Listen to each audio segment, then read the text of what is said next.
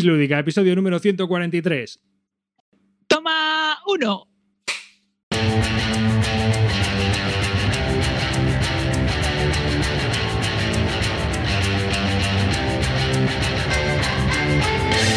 Hola y bienvenidos a un nuevo episodio de Bislúdica. Este es un podcast dedicado a los nuevos juegos de mesa. Hoy con nosotros no puede estar Carte, el rey del batín, así que tenemos a Calvo. ¿Qué pasa, chavales? Ya estamos de vuelta. La otra semana no pude estar porque estaba de viaje, pero ya estoy aquí para darlo todo a Ken. Y, por supuesto, Clean. Buenas noches, Malevaje. Nuestro pequeño ídolo local está aquí y dispuesto a darlo todo esta noche y a ver de qué nos ha salido en este petit comité. Y por supuesto yo, David Arribas, que presenta este podcast junto con todos mis compañeros. Así que daros la bienvenida a este nuevo podcast. De momento estaremos solitos en el directo porque hemos comenzado un poco antes de tiempo. Queríamos hablar y empezar a, a- charlar un poquito antes en, lo que es en, el, eh, en tweets, que estamos aquí liados. Y bueno, pues sin más, comenzamos este podcast. Recordaos que podéis seguirnos a través de Twitter, en Bislúdica, buscáis arroba Bislúdica y ahí estamos. Y que por supuesto, pues cada uno de nosotros también tiene cuentas. También tenemos un grupo de Telegram y nos podéis apoyar en la army.bisludica.com si crees que nuestro trabajo merece la pena y nos quieres ayudar. Clint, ¿qué tienes que decir de, de esto? Jugado. Te- O sea, todo el mundo está hablando pestes del juego, del Campaign Trail. Es un. Campaign Tale es un Kickstarter que nos debería haber venido en junio de 2016. Sí, amigos, sí. Junio de 2016 y acaba de venir ahora en marzo de 2019. Plas, plas, plas, plas, plas. Bueno, después de muchos contratiempos, por fin ha venido el juego. Eh, la caja es brutal, los componentes son espectaculares. Una vez destroquelas, no hay nada que. O sea, no vuelve a caber en la caja, es infumable. Los, Y yo he los oído meeples, cosas los buenas. meeples- los meeples vienen en tarteras. Sí, vienen tarteritas y vienen y los y los y los tokens son gordos gordos, o sea, es los mejores de los mejores componentes que he visto. Ahora bien, aquí en España la gente que lo ha probado no habla muy bien de ellos y yo he leído a varios americanos que han hablado bien. Entonces no sé, tiene un modo en solitario que espero darle en estos primeros días a ver qué tal y bueno, qué tal tú cómo lo ves, Clint? ¿No quieres jugarlo? ¿No te apetece? ¿En Sí, lo que pasa es que tengo muchas cosas en cola de estreno ahora mismo, tengo mucho y lo he dejado un poco para atrás. Me tenía que haber llegado en 2016, pues no pasa nada porque lo tarde en estrenar. Sí que es verdad que estoy oyendo bastantes malas críticas, sobre todo aquí en España. En, Estado- en Estados Unidos, la verdad que está teniendo mucha mejor acogida, Sí, pero aquí se ve que no, no está cuadrando. Toda la gente que lo ha probado dicen que es una fiesta de- del azar, del caos, que no tiene ningún sentido casi las mecánicas, que están mal puestas y copiadas mal, mal copiadas de 1960. No lo sé. Tampoco, tampoco me voy a penar. Si te digo la verdad, creo que ni lo voy a vender, porque tiene unos componentes. Tiene tres cajas con 300 meeples que te vienen en una tarjeta que está de puta madre que eso lo puedes utilizar para, para mil cosas. Ya le he estado pensando. Los meeples amarillos los voy a utilizar como, porque son meeples súper pequeñitos de estos, lo voy a utilizar como trabajadores del Terra Mística. Ojo, ojo. y cosas así, ¿sabes? Al final voy a buscarle, si no me gusta, buscaré utilidad para todo, todos los componentes estos que vienen, que son brutales. ¿Y por Pues yo sí espero darle. Lo que pasa es que este miércoles tengo partida a otro grande que tengo muchísimas ganas de probar. Encima lo va a explicar eh, Cortatu, no te quiero ni contar. El U-Bot. El U-Bot. Ah. Tengo muchas ganas de probarlo. Sí, Muchas pues, ganas, sí, muchas sí, ya estuve hablando el otro día aquí de él y que lo había también jugado en solitario, que tenía también muchas ganas de probarlo para comentar y bueno, pues ver cómo funcionaba ya en equipo. Y una, una preguntilla que te quería yo hacer, ¿por cuánto salió el campaign este manager? 50 y pico pa- pavos, no mucho. 55. Pues, La verdad eh, que por- 55 la versión deluxe que hemos comprado nosotros. ¿eh? Sí, con solo cubitos. La nuestra es con Meeple, mini Meeples, con figuras más de madera y no sé qué. Y la verdad que nos salió muy bien de precio. los 55, componentes, son, los componentes son brutales, eso sí es 55 cierto. con gastos de envío incluido. Lo que pasa es que creo que, bueno, pues por todo, lo- todo el mundo está comentando que no hay juego detrás. Ya veremos. Ya. Y, y al hilo de esto quería comentaros también que me ha llegado el Heroes of Normandy, pero el de el Tactical Card Game, el juego de cartas también, con otros dos años de retraso, y es que ni lo he sacado de la caja, ni lo he destroquelado, ni lo he mirado. ¿Lo has O sea, vendido estoy tal cual? tan cabreado con ese puto juego Y encima, directo al hilo de venta. y encima la editorial ha sido al, gua- al guano, ¿no? No, no, no, no, no, no, no, ¿No? no. Dijeron que se habían, o sea, que se les había retrasado, que se habían quedado sin fondos, pero al final lo pudieron sacar y lo prometido es deuda y nos lo han entregado. Muy bien de componentes, todo fenomenal. Pero se han pasado de tiempo y es que no tengo ningún interés en jugar un juego de dos, de cartas. No quiero, no quiero. Lo tengo ahí en la cajita que vino del Pledge, el Pledge Neptuno. O sea que si alguien lo quiere por 45, que es lo que me costó, sin abrir, se lleva la caja entera. Calvo. Nada, si hay alguien. Didi Clean. Eh, Calvo, a que no sabes en lo que estoy ahora, tío. Me estoy metiendo ahora en el en Kickstarter, tío. Que me he metido. Estoy seguro que tú también estarás. No, no me he metido, no me he metido en nada, ¿eh? Shadows of Killforth. Ah, sí, es así. A que estás dentro. A que estás dentro. A ver, ¿Eh? estoy esperando que me venga la segunda edición. Hizo un segundo Kickstarter y me metí a muerte. Y entonces, en función de cómo me salga y lo juegue y me mole, pues me meto en la expansión o no. A ver, te comento. Te comento la jugada que he hecho yo ganadora. me he metido en el Shadows of Killforth, me metí, solamente me he metido con la caja base. Ve- Veo porque lo otro que trae es una expansión de, de cartas, otro, una, un- un- otra, una, una mini expansión con componentes mejorados y otra, una, eh, una expansión que le llama Pimp Your Juego, que es uno, Es una más- mierda. Más standees, una bolsa más grande, chorraditas. Entonces me he metido mierda. con el juego base solamente, ¿vale? Y al estar dentro de la campaña con el juego base, ayer me mandaron un mensaje diciendo que del juego este que tú estás esperando, podías hacerlo ahora que les ha llegado y que, lo, y que van a empezar a hacer los envíos ahora, podías hacer un pre-order. Y también he hecho el pre-order del Gloom of Killford. Al final, por lo que vale el juego más la expansión, me voy a pillar los dos bases. ¿Sabes? Más, bueno, un poquito más. eh, voy a pillar los dos. Que es- el, se llama, el que, yo me, el que está ahora en Kickstarter se llama Shadows of Killforth. Eh, Ah. ¿Vale? Y el juego que que es, es, es como si dijéramos una expansión autojugable de un juego que se llamaba Gloom of Killforth. Y entonces, ahora con el Shadows of Killforth, eh, eh, como el Gloom of Killforth hizo un, un segundo, eh, una segunda edición, que con el Shadow te dejan también hacer una compra del, del Gloom que acaba de llegar y que lo van a enviar. Y así que me he metido en los dos juegos base. No me he comprado ninguna expansión. ¿Tú has entrado con expansiones, Calvo? No, no, no, solo tengo el, base. Porque fue, me metí en este Kickstarter cuando tenía 40 Kickstarters a la vez y dije, vamos a frenar un poco. Yo lo que he visto es que. Estoy un poco frenado últimamente en Kickstarter, ¿eh? Yo, bueno, Tampoco es que salga mucho que me esté llamando la atención, pero vamos, estoy muy frenado. Yo, por ejemplo, lo único que me he metido últimamente ha sido en el Tiny Epic. eh, el Tiny Epic, ¿cómo se llama este que ha salido? Tactis. Este me lo he pillado por- porque había un pedido de estos masivos. Y bueno, así me metí también en la expansión del de los vaqueros. Y ahora en este. Eh, pero el Killform me he metido porque dicen que se juega muy bien en solitario. Este se juega muy bien con un solo héroe. No es el típico juego en solitario que tienes que jugar con varios héroes a la vez. Este se puede jugar con un solo héroe Sí, sí, sí. y que dicen que funciona estupendamente. Elon Mars, ¿cómo lo ves, tío? Que han dicho ya el PvP. Dentro, dentro, dentro, me da igual. Tío, Es, acojon- es acojonante arriba, es acojonante. Sacan uno a 60 pavos, es, es- o sea, ¿cómo, cómo es esa tu teoría arriba? Esto es como, como, como los, los, los iPhone, tío. ¿Sabes? Sacan unos 600 pavos, se vende. Ah, guay, pues vamos a venderlo a 700. Pues lo vendemos también a tope. Ah, pues a 800, así hasta que se pegue la hostia. Pues esto es igual. Sacamos un juego a 60, ¿se vende? Pues a 85. Ah, que se vende? Pues a 90. Ah, que se vende? Pues a 120. Hasta que se pegue la Y ahí hostia. está Clean. Coge mi A dinero, ver, coge Yo mi voy a estar segurísimo. Primero, lo han probado en Leira, he visto fotos, tiene una pinta espectacular. Ya vi unas fotos en, de Proton Essen, me gustó muchísimo, es un juego duro, tiene toda la pinta, creo que va a ser más duro que el Escape. Y, y no sé, a mí, los, a mí los juegos que hace Eagle Griffon, sinceramente, ahora se están volviendo a subir. Antes esta- estaban en los Kickstarter por los 89, 90 euros. Hombre, eso no quiere decir. A ver, el PvP van a ser 120, lo cual no quiere decir que vaya a salir el kit starter por 85 o 90.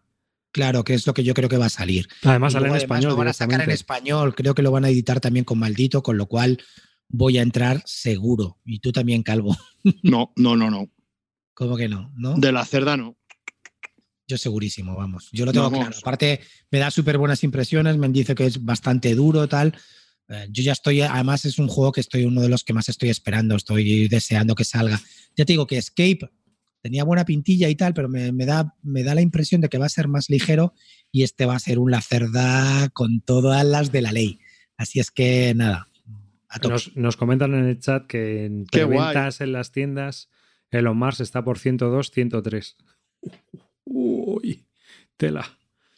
Es una pasta. Pues ya. vamos a ver, quiero decirte, de- depende cómo venga. Es que yo te digo, esta gente hace un. Pero a ver, yo miro sí. las ediciones del Wii. qué más Trae- da como trae- venga, tío, que son trae, 120 eh, pavos, tío, a ver, tío, trae. Espera, espera, tronco. Vamos a, vamos a hacerlo muy sencillo esto. Esto es por filtración. ¿Viene el tablero de papel y trae simbología OTAN? No. Pues entonces se les ha ido el precio. ¿No? si no trae ha el estado, tablero ha de estado papel. 20 años para sacarlo. Han estado que- 14 años ahí haciendo los mapas, los Testeos. el testeo, el no sé qué. Salen ahí una foto de un montón de gente con gafas de 20 diotrías probando el juego y leyendo las No, pues tío, se les ha ido el precio directamente. O sea, ¿no, ¿no te parece a ti? O sea, aquí estamos llegando. ¿Pero qué es esto? ¿Que cueste más que un Wargame un euro? ¿Desde A ver, cuándo? vamos a ver. Bien, eh, pues desde últimamente desde. A ver, te voy a poner, una cosa que, que, que- que llevo pensando tiempo. Mira, Fantasy Flight Game te va a sacar el juego del Señor de los Anillos, ¿vale? Te va a vender un producto por 100 pavos. Ya pone el precio de venta al público 100 dólares, ¿vale? Te va a poner, eh, te va a sacar un juego que, del que el arte gráfico tiene entre 10 y 15 años, con la bueno, entre 10 o 15, pues desde el 2009 que, o 2010, cuando sacó el, el Señor de los Anillos LCG, pues va, va- va a tirar del arte gráfico del, del LCG del Señor de los Anillos, todas las cartas ya te las conoces porque las has visto en el Señor de los Anillos, va- te va a dar un juego troceado y, y que te lo va a vender con miles de expansiones, te va a dar un juego que no está terminado, que, que te va a dar a lo mejor tres o cuatro misiones solamente y sabes que se te va a quedar súper corto y te lo está vendiendo a trozos. Un juego a trozos con un arte gráfico que ya pagó hace 10 19.000 años en una caja que no tiene ni insertos y te lo está vendiendo pues a- a- a- en, en epi- en episodios y súper caro. Entonces, ¿ahora nos vamos a quejar de esto? Venga ya. tío. Pues sí, Clint, Clint, yo no ¿has, otro has hecho ya el pre-order, por cierto? has hecho ¿De ya el orden del Señor de los Anillos. Tú que eres pro. Sí, pero no quiere decir que no me queje, joder. Sí, sí, sí. ya. Es que tenía toda la pinta, vamos. Yo me estoy cortando, tío, porque es que, es que va a ser una sangría brutal. Nos, preguntan en el chat también por la expansión del root, que ahora mismo también está en Kickstarter. Y ahí se ha metido Carte, pero cuando venga él, que nos lo cuente, yo creo mejor, eh, de- de- cuando esté bueno, que ahora está- hoy está malito. Así que que nos comente él sobre la expansión del root y qué es lo que añade y qué es lo que, si él la ve oportuna y tal. Se ha metido, así que para todos los que están en el chat y estaban preguntando, pues que sepáis que él se ha metido a saco. Así Ah, bueno, que- y yo me he metido en otro Kickstarter que nadie se va a meter y deberíais, porque es muy bueno. Es de los mejores autores y es la segunda edición y es mola un huevo, que es el Glenmore. Le- pero venga tío, ya, venga ya, no me pero jodas. tío, tú, pero es que eso sí que no lo entiendo. Ahí sí que me he quedado loco. Universal, universal. O sea, he Ahí me- conocido timos como el del Señor de los Anillos, que me voy a meter. Pero ese, tío. ¿Pero por qué? ¿Qué le pasa? Contármelo, que no, ¿qué es lo que no estoy viendo? Pues, ¿cuál- ¿Cuánto costó el Vale Glenmore? 25 pavos. Un juego que ¿Cuánto vale. costó el Glenmore? 20 euros. 20, 25 euros. ¿Y cuánto Sí. cuesta en el Kickstarter la versión 2? Tic tac, tic tac. tic, tac. 30 y. 30. poco más de 30. 30, poco más de 30. Tú te, tú te has liado, ¿no? Creo que salía por un pastizal. Espérate, Te, te lo voy a decir ahora mismo, te lo voy a decir ahora mismo. No es un Ya está, ya está, el chivato de un mierda. disparate. 59 pavos más envío. 59, pero, pero en serio, 59. Y luego lo miras, tío, y es que es prácticamente igual que el Glenmore, que, que no han hecho. o sea, Tiene las que es crónicas, un puto Un timo. tablero, un tablero aparte, que no, tío, es un eurazo de puta madre. Que es un tablero aparte que luego será una cosa ahí encolada, mal hecha. Que no, tío, no, tío. En esto prefiero gastarme 100 pavos en mi amigo Mars, que va a venir hasta arriba con una caja de puta madre inserto alucinante, que es, que es 60 pavos más envío, que se nos irá a entre 75 y 80. A, esta estamos por ver. A ver, este, es- este, este juego va a salir en retail. Pues si va a salir en retail, luego lo voy a pillar en retail. Eso lo tengo clarísimo. O sea, como no traigan muchas, muchas, muchas cosas Kickstarter exclusive, le dan. Porque sí es cierto está un poco pasado de precio. Son 59 pavos más 14 de envío. Tú fíjate que este, poco- este solo fue fundado en tres horas, el otro en 42 minutos y este en tres horas. Eh, no, no hay color. No hay color. Kill for, kill for forever, tío. No, pero aparte que el Emmor, tío, yo qué sé, bueno, te lo pillas directamente, macho, entre 15 y 20 pavos te lo puedes pillar y no creo que varíe porque haya un mapa con escuditos que se ponga al lado que digan que es la expansión. No me jodas, tío, en serio. No, yo prefiero que no. Bueno, pues a mí el Gremo me gusta mucho. Es como el San Petersburg cuando salió. Me lo pillé también. Y la cagué. Porque fue carísimo y luego sacaron en tiendas 10 euros más barato. Mm. No, Tal cual. yo Este, tipo de Sí, juegos sí, fue así, fue así. no entro en Kickstarter ni de coña, ya te lo digo yo que no. Ahí lo tenemos. estáis muertos por dentro. Bueno, pues te estoy hablando de Kick- Kickstarter que me he metido y que voy a soltar gallinacia eh, por completo, vamos. Exageradamente, exageradamente. Sí. Oye, Calvo, tío, a ver, eso que me has contado antes de empezar, que no me has querido hablar porque lo querías contar ahora eh, en directo. eh, Ojo, A ver, a ver. Yo, llevo detrás de esto bastante tiempo. Lo que pasa es que no suelo pedir a Estados Unidos porque me da mucho miedo.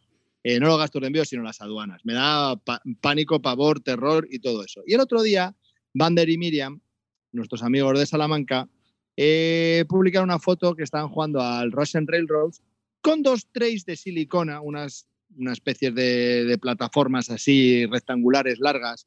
Entonces, entonces son rectangulares y tienen espacio pues, para dejar dos filas de cartas. Tienen en el medio, tienen como una especie de hendiduras para ir dejando los tokens. Y son de X silicona y tienen 35.000 colores. Entonces, me han flipado de siempre y los venden en la BGG Store.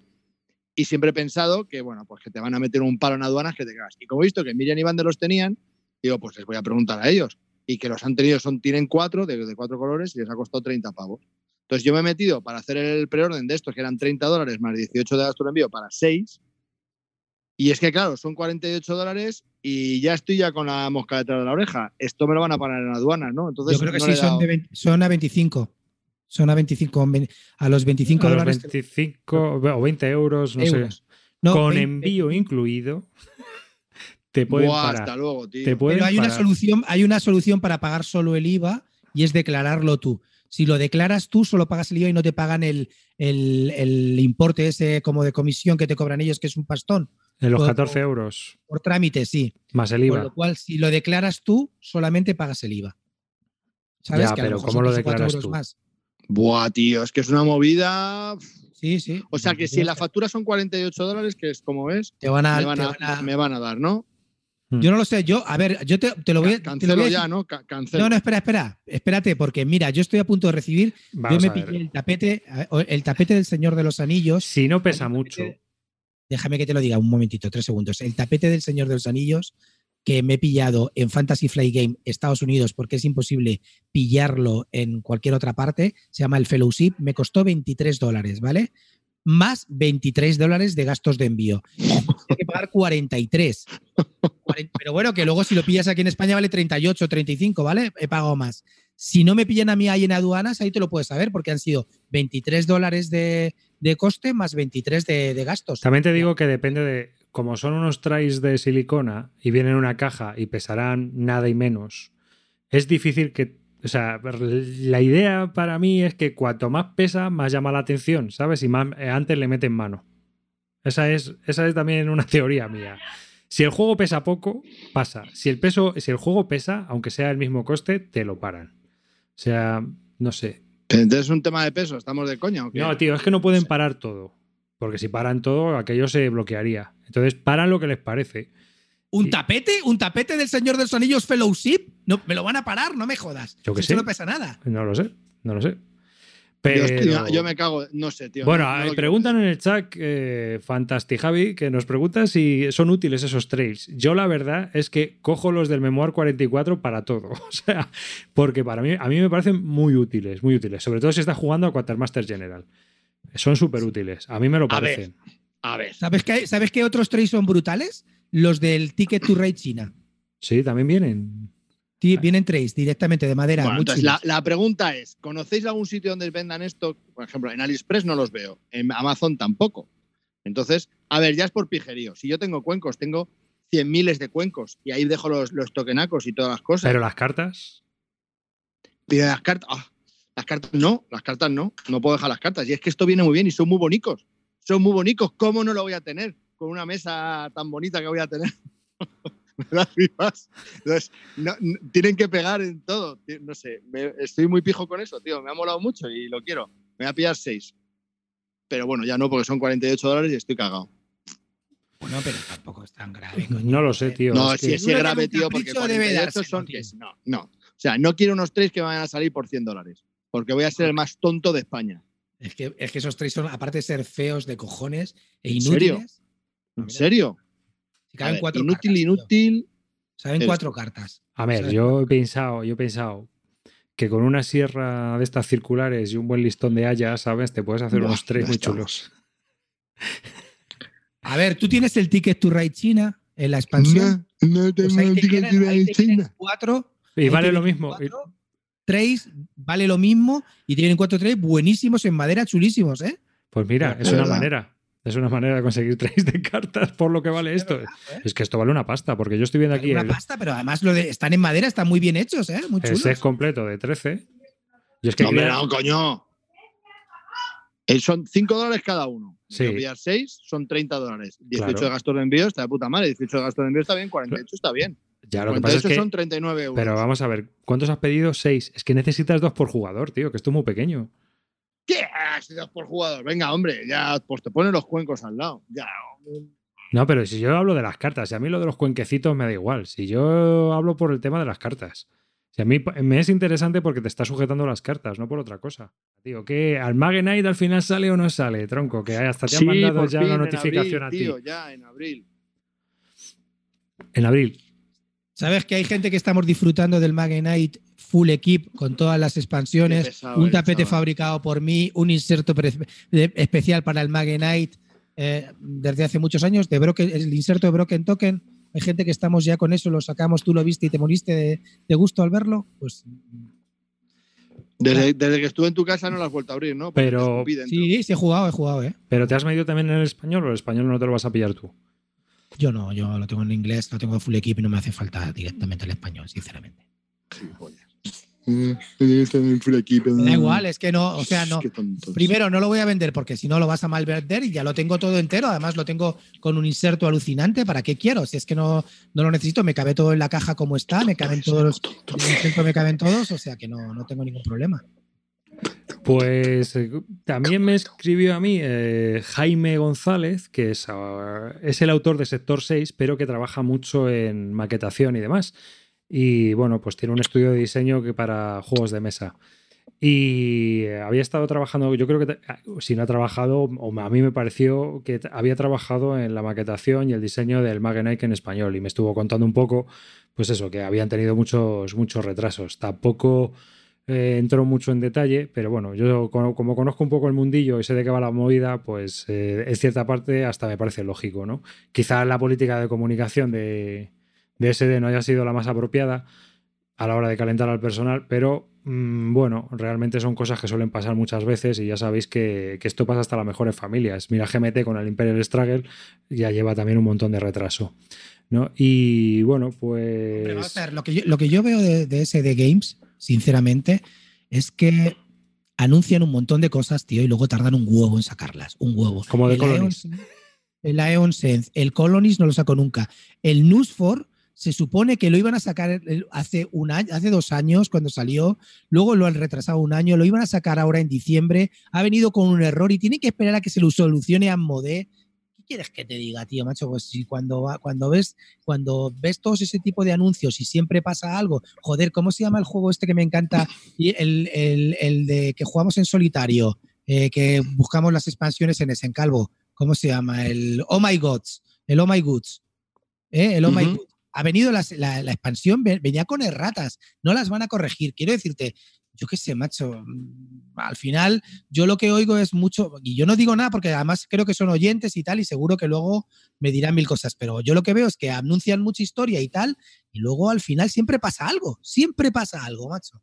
Entonces, pues yo qué sé, ya me lo tomo con, con- con- tranquilidad todo lo que digan. El Magenite en, en inglés, el Lion Set lo tengo en inglés, ¿sabes? Yo qué sé. Y eso que son juegazos y están anunciando juegos muy interesantes y la verdad que van a hacer un catálogo muy chulo. pero lo van a hacer, porque ¿y el Newsfor cuándo lo van a sacar? Cuando Amode solucione, Amode no ha solucionado nada en su vida, así es que imagínate, no lo van a sacar ya. Pues no lo sé, no te puedo decir porque yo no ¿Tú estoy qué, en sus opi- 13. tú qué pero- opinas de lo que he dicho? Es que yo no. Es que sin ver qué es lo que está pasando dentro, pues tampoco te puedo decir, porque no sé si es una cuestión de diseño, si es una cuestión de licencias, si es una cuestión comercial o de que van sacando las cosas poco a poco porque lo quieren hacer con cash. Es que no tengo ni idea. No te puedo decir. No, no, ni yo tampoco. Yo lo único que te digo es lo que, lo que yo siento como aficionado. No te estoy hablando porque ni nosotros somos un podcast en el que nos cuenten las cosas y nos den exclusivas ni chorradas de ese tipo. Así que, y, como, y si seguimos así hablando, por supuesto, nos van a, a meter. También te digo una cosa. También te digo Bueno, en una la, cosa. en la listita, en la listita de Bislúdica ya tenemos otro tacha, pero, pero también te digo una cosa. Cuando nos han contado cosas, siempre ha ido la coletilla detrás. Pero no digáis nada. Entonces no decimos nada. O sea, yo cuando a mí me han contado cosas, que ya ni me acuerdo de qué, pues muchas veces es, pues, ah, pero no puedes decir nada. Pues no digo nada. Si a mí ya ves tú, ¿qué más me da? Sea, pues, como tú comprenderás, pero que eh, obviamente, obviamente no somos un canal de divulgación como hay otros en los cuales eh, este tipo de cosas son más llamativas, ¿no? Pero vamos, a mí, como tú comprenderás, dar la exclusiva de algo, pues puede ser interesante qué y para qué. Realmente, pss, Pues a mí sí me caen bien. sí, no, a mí también, O sea, a mí también. Todo lo que sea No traer te en estoy diciendo español. que no me caigan bien, lo que te estoy diciendo. No, quiero decir que, que no me parece mal lo que no me parece mal lo que hacen y que Calvo. yo creo que es una editorial que va más rápido de lo que pueden. Y eso, Vale. Pero a ver, tú como eso- jugón, yo te digo como jugón, yo soy jugón, ¿vale? No te, no te hablo ya de podcaster ni leches. Yo te digo los, los casos que, el de, las de cosas que yo estoy esperando, el Colonies. sí, que, estoy- eh, que- es, Nufo, que es correcto, que es correcto. Que es tal, correcto. A lo mejor a mí no me claro. afecta porque todo lo que van a sacar ya lo tengo. Vale, claro. Pero ese no es el problema. No, si yo también Pero- lo tengo en inglés, ya está. pero pues. que van, van demasiado rápido y creo que son algo pequeños todavía para la velocidad que están cogiendo. Sí, sí. Pero bueno, prefiero que vayan rápido y que tengan problemas a que saquen un juego o dos cada cinco años. No, Eso no. para mí es mucho peor. Entonces, por lo menos le ponen muchas ganas y, está- y que están, y están ahí. Y tienen muchísima comunicación en Twitter. eh, no sé, yo veo que a mí ese de Game, Games no es, mm, no es para nada. Para mí no es de mis peores. ¿eh? no, no, no. Vamos, no, yo la no. cuento con. Yo la cuento con. Les tengo mucho cariño. A mí eso. Muy bien, Calvo, muy bien. Vale, perfecto. Qué raro. Por cierto, Jaime estuvo dando una charla sobre producción de juegos de mesa en Ludo, que ha habido hace poco la reunión esta de protos y tipos. Imagino que saldrá en algún sitio o en el podcast de días de juego o algo así, si estáis interesados. Y es alguien que ha trabajado mucho en el sector de artes gráficas. Y también es el autor de Sector 6, que lo sacó contra Ideas por Berkami o por Kickstarter, no recuerdo ahora mismo. Y a mí me, pasó una copia. Yo lo estuve probando, ya lo comento un poco así. Y hace un mes, o es más, hace un mes estuve jugando tres partidas. Y bueno, pues la verdad es que es un juego que recuerda, es una especie de prisión futurista donde tienes que intentar conseguir oxígeno para sobrevivir a lo Cube, a como la película de, de The Cube, que se van moviendo y todos los engranajes. Pero realmente la mecánica es un poco como la de Hey, Dash My Fish, la de Hey, mi pescado, esta, la de los pingüinos. Realmente es un jueguecito así. Y el juego, pues bueno, para mí me parece que es un poco sobrecomplicado. Es decir, ¿Cómo se llama el juego exactamente? Sector 6. Sector 6. Salió con miniaturas, está muy bien producido porque lo, bueno, este hombre pues trabaja en ello, así que la verdad es que la producción es fantástica para el jueguecito que es. Pero realmente luego el juego yo le veo un poco sobrecomplicado para lo que es al final. Entonces eh, es, es lo único que me pareció a mí. Es un abstracto realmente y el tema está en que eh, quizás el mayor problema del juego es que tienes como dos acciones en el turno en el cual tú puedes moverte o mover los engranajes que hay en el, en el campo que sea, en el tablero que se ha creado. Y eso es un poco rollo porque unos van en- pueden ir moviendo a otros y tienes que ir desplazando muchos engranajes a la hora de, de poder moverte, de moverlos. Entonces, claro, son hexagonales, unos mueven a otros, es un poco rollo. Esa, esa mecánica es un poquito mm, molesta. Pero por lo demás el juego, pues nada, es un abstracto que está bien hilvanado. Mm, Lo único, pues eso, que yo creo que se te puede hacer pesado por esa historia. Así que A mí esas mecánicas de mover cositas. No te van, a mí Mira, cuando es un tablero como el, el laberinto este de Ravensburger que es para críos, ¿sabes tú? Como mucho, es Claro, lo que iba a decir. porque- Como mucho, quitas los Z de un lado y la Y me- metes por el, el lado con- ante- Eso es. eh, opuesto. Ejemplo, el laberinto, Room 25 o el juego de los japoneses ese que está tan difícil de conseguir que se llama Airship. ¿Qué? ¿Qué- Eh, ¿Quién lo ¿que tú tiene, lo? Calvito?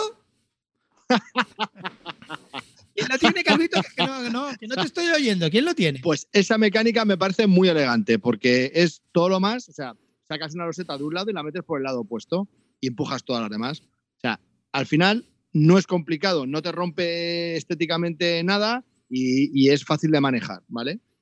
Pero ya más que una rueda gira a la otra, que la otra gira a la otra, que Y claro, al- todo, buf, A ser mucha engranaje, manipulación en la mesa. una, Sí. Una va hacia la derecha, otra va hacia la izquierda, puede desplazar a dos que a su vez van a la derecha, ¿sabes? O sea, una va hacia la derecha, otra va hacia la izquierda. Bueno, bueno. O sea, Sí. que puede ser un poco, poco complejo. Puede ser A mí este tipo de manipulación, porque luego si no es muy, si no es muy asequible, muy sencilla, Y luego la parte o como avanzada. el Shulking, como en el Shulking, que si tú mueves, se mueve todo, pero Bueno, está, ¿sabes? Porque está como automatizado. es un mecanismo que, vale. que está integrado. Pero, Pero, aquí, si lo tienes que hacer tu manual, al final esa manualidad. Uh, eh, ¿Os claro, acordáis del Dungeon Twister? sí, Era como un ajedrez Sí. que, te- que se movía en las sí, habitaciones. sí, sí, también. sí. Madre mía, tío. Sí, que también tuvimos el de cartas, ¿te acuerdas, Calvo? Pues era una cosa similar, pero yo esto, lo tuve, yo lo tuve. Pero eso, es- eso, eso se movía fácil y dentro de lo que cabe era un ajedrez que era rápido. ¿sabes? Pero cuando tienes tanto mantenimiento, yo veo el problema de que la gente se cansa enseguida. Bueno, me preguntan en el chat que cuál es el juego de Avalon Hill de la Guerra de las Rosas, Kingmaker. Kingmaker. ¿Habéis jugado vosotros al Kingmaker? ¿Vas engordando los personajes? No pes. No pes. Pues está la cosa rancia, pero bueno. Eh, Joder, los que no, los que no podéis ver esto por vídeo, no os imagináis cómo está Clint. Tiene, está con las mallas de, que ha venido de correr, nos ha duchado el cerdo y las tiene, está, está disfrazado de correr. Y no os imagináis cómo está de bueno. O sea, es que está como los churros para mojarlos en el chocolate. Yo le daba a este hombre, pero bien. ¿eh? Pero ver, bien. Esas mallas A de bicicleta. A ver, una cosa que os quería comentar. Me toca las pelotas el calvo este que lo vamos. que ojalá y no vuelva más, tío. A ver, eh, los juegos de Ah, tú sabes que Hill- I love you, ¿no? Ya tú sabes que I love you. los juegos de Avalon Hill arriba, tío, eso son una cosa que juegas tú y Cacelacanto y cuatro más en el mundo. En Pues- serio. Pues yo- ¿Sabes? a mí me gustaría jugar al Magic Realms, tío, alguna vez en mi vida.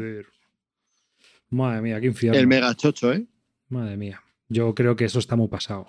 Personalmente, ¿eh? Sí. Sí. Sí, sí, creo que eso está superado ya. Tiene mucha fama, mucha historia, pero realmente, tío, o sea, otra ¿Sabes, cosa. ¿sabes, lo, ¿Sabes lo que estoy tentado de pillarme, pero no me lo pillo porque sale carísimo para probar? ¿Cuál? ¿Cuál? El, el SIA, Ah, pero Pero- con la expansión para jugarlo en solitario. a mí ese ya no me gustó. Con misiones y tal. Ya, Yo lo he jugado. si ¿eh? es que no le gusta a nadie. Sacas, sa- tira un dado de 20, sale 3, te mueres. Ah, pues vale. Te voy a dar una buena noticia. Es mejor que el, que el de los Merchant, ese que la, la expansión, la, la reimplementación que hizo Fantasy Flight Game. ¿Cómo se llama? El Merchant and Marauders. No, el otro, el Merchant, el del Space. eh, joder. ¿Cuál? ¿Merchant of Venus? Sí, que es mejor que el Merchant of Venus de la reimplementación que hizo Sí, eso sí es verdad. Eso sí es verdad. Eso también Merchant había of. Venus. Ese mil veces mejor, ya te lo digo yo. El Merchant of Venus de Fantasy Flight Game es directamente deberían haberlo tirado a la basura y que se quede ahí de por vida. Pero este no estaba mal. Lo que pasa es que te tiene que gustar mucho la mecánica de pick and delivery, te tiene que gustar mucho eh, tirar dados, que si tu nave se puede mover en vez de 12, se mueve 3, te jodes y cosas así, pues No, pero aparte de que hay otra historia, tío. Eh. Es muy, es muy jugón culo duro. Te sale el planeta rojo, te sale el planeta verde y te salen las rutas y tú pim, pam, pim, pam, pim, pam, a llevar plátanos. Y ya está. Y no haces otra cosa. Ya, ya, sí, lo, lo sé, lo sé, pero es que me. No sé. Hombre, me gustaría darle un tiento, pero claro, por 90 el juego base más 40 la expansión, pues. Bueno, a mí, a mí personalmente no es un juego que me haya gustado. No, bueno, hay gente que sí que le gusta, hay gente que, son, que, es, que le Ya, gusta ya. mucho. O sea, tiene su historieta, sus rollitos de, de aventura, de puedes hacerte también pirata, puedes atacar a las naves tú que dices, si haces esa ruta, pues alguien se te puede hacer pirata, ¿no? Y te puede atacar la nave o no, no. No, Me parece que se puede hacer cosas de esas, ¿no? Sí, Es que pero no- yo qué sé, no sé. no Hombre, no sé si la expansión la arreglará el juego un poco o no. Comentan en el chat que sí, que comentan en la movida. Pero la verdad es que, chicos, ni, ni ganas. Porque ya te digo que yo lo que vi eh, fue, me pareció un juego muy azaroso, muy noventero. O sea, parecía una Balon Hill. Parecía una Balon Hill y realmente yo creo que hay cosas. Sí, sí, por eso, por eso lo he dicho, porque me ha recordado. Sin ir más lejos, yo- el Firefly con expansiones es, es, es bastante interesante si te gusta Firefly. A Entonces, ver, una, A mí es que el una pick, el cosa- pick and deliver me mola. Lo Una- que pasa es lo del tirar el dado y que te jodan, pues no. Una cosa que te voy a decir, tío. Eh, todo el mundo está hablando, no, el SIA se arregla con home rules, tío. Esto de que te compres un juego de ciento no sé cuántos pavos y tengas que aplicar Eso unos home rules, pues macho, yo qué sé, tío. eso no eran sé. los 90 también. Ya está. O sea, es que claro, son muy ochentero, noventero. Entonces, no, tío, no, no tiene sentido, ¿no? Vas a aplicar una- unos home rules, tío, cuando se supone que hay unos testers que lo han hecho, que han hecho unas expansiones que podrían haber mejorado eso. Venga ya, tío, no me jodas, tío, en serio. No vas a ser serios, ¿no? Ya. ¿O qué? Sí, sí, estoy de acuerdo, estoy de acudo. A mí lo de la palabra home rules home porque. rules, huyo Pues de calvo, ella, huyo calvo, de ella tío. como de la peste. La palabra home rules, tío, Pues Calvo, tío, prueba el Firefly, que es de Pick and Deliver, también así de aventurillas, y con las expansiones gana bastante. Así que un día montamos una partida, si quieres, y lo pruebas. ¿en serio os gusta el pick and deliver, tío? La mecánica. A mí me flipa. A mí de vez en A cuando mí me me gusta. flipa. Otra cosa es que juguemos solo, solo Pick and Deliver. ¿Mm? O sea Me flipa. Me parece A un poco... No he jugado en un pick and deliver que me mole. Quiero decir, me estoy explicando. Joder, déjame, déjame explicarme si es que eres una. si es que-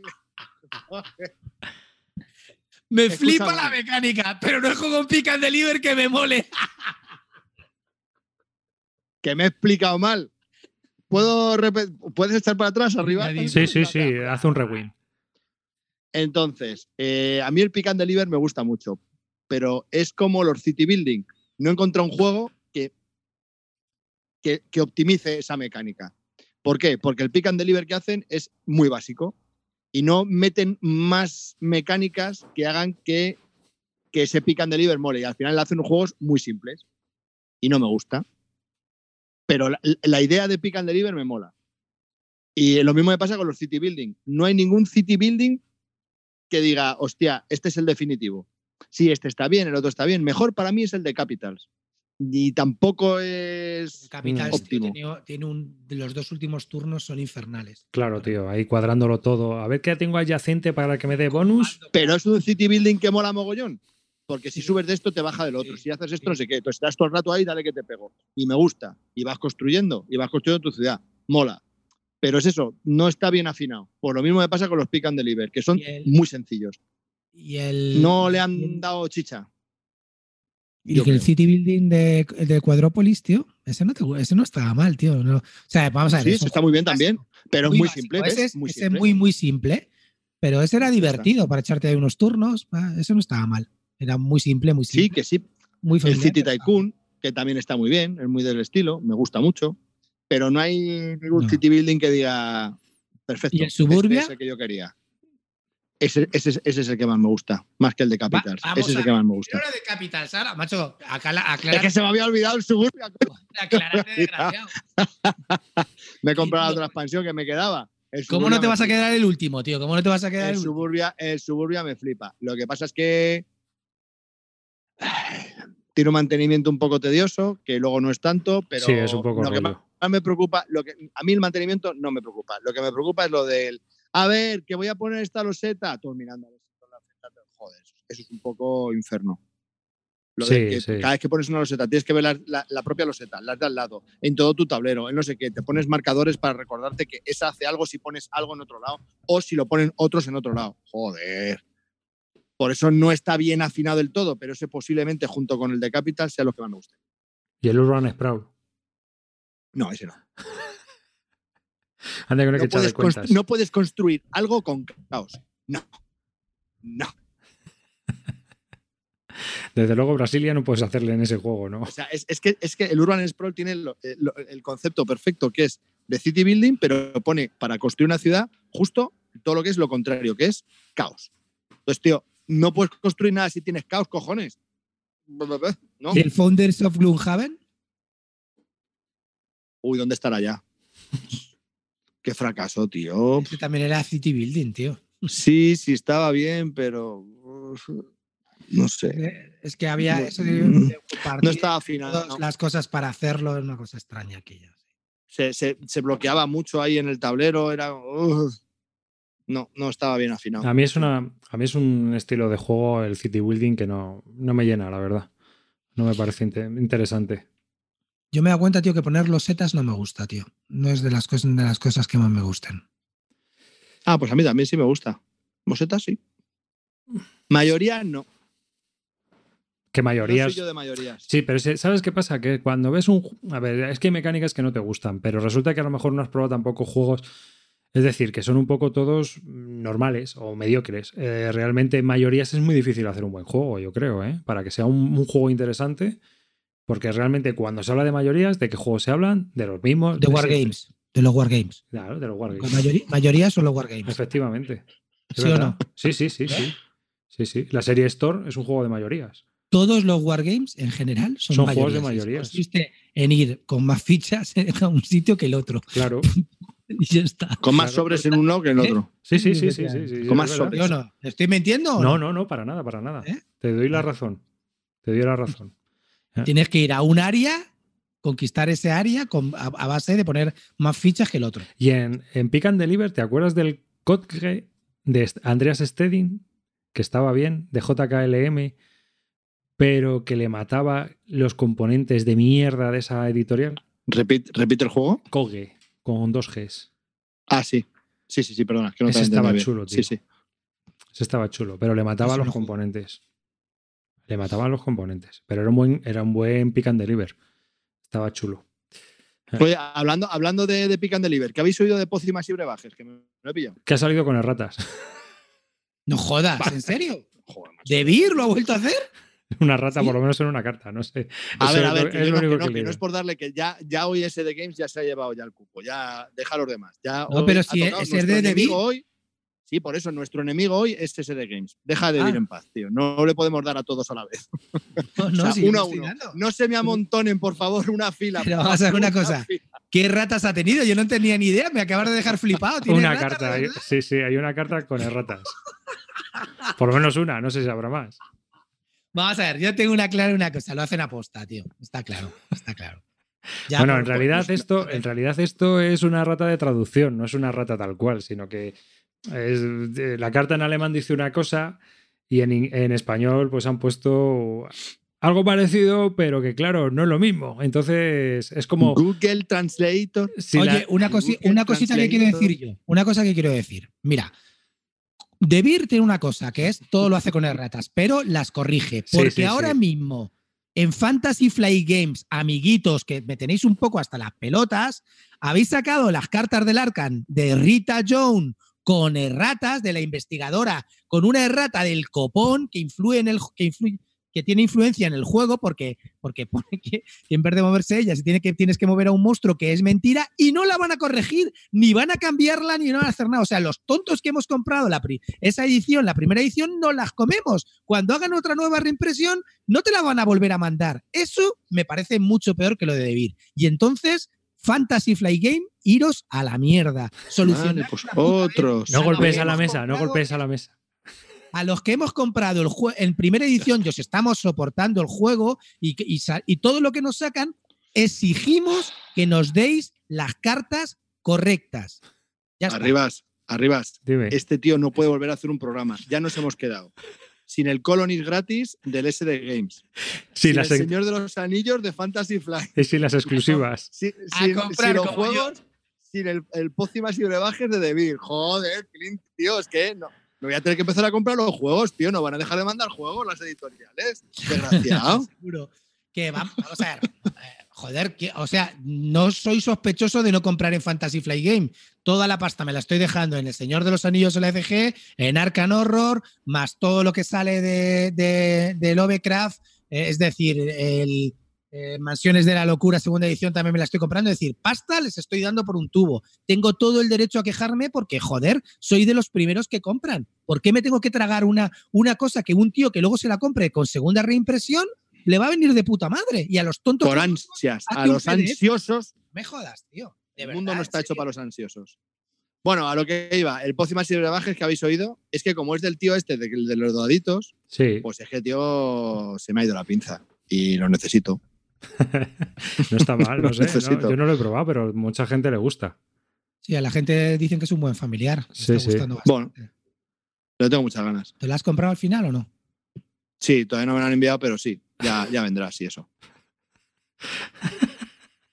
Ahí, Cuando ahí. tenga que venir. Ay, seguro el que, te- seguro señor que es co- típico juego de los que te gusta. Yo todo el mundo que ha jugado lo ponen bien, hombre. Vamos a ver, un juego creo que es ¿no? medio ligerito, ¿no? Y ya está, Sí, ¿no? bueno. Sí, lo que pasa es que dice que tiene varios módulos y que lo puedes, que lo puedes, que lo puedes hacer un poco más difícil. Estuvo nominado al Kenner Eso había Spiel de. Yares. O sea que en teoría es como familiar un poquito más avanzado, un poquito más exigente. Pero vamos, el de los dadetes también estaba para el Kenner Spiel de Yares. Es más, este ganó el Kenner Spiel de Yares, ¿no? Sí, este fue el que ganó el Kenner Spiel de Yares. Así que, pues es un jueguecito que tiene que estar bien. A mí el Kenner me parece un buen premio, la verdad, para la- porque es una especie de familiar avanzado y está bien.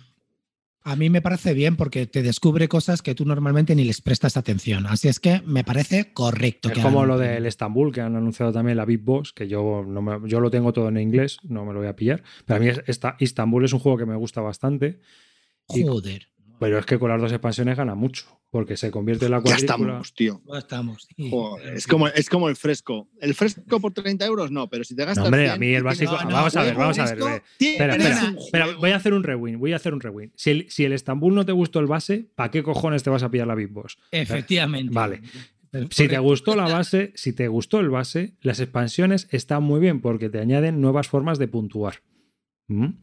Entonces, no te tienes que ceñir o no se convierte ya solo en una carrera, sino que también hay muchas decisiones estratégicas a la hora de voy a hacer los puntos por aquí, o sea, voy a conseguir los rubíes por aquí o me voy a conseguir los rubíes por allá.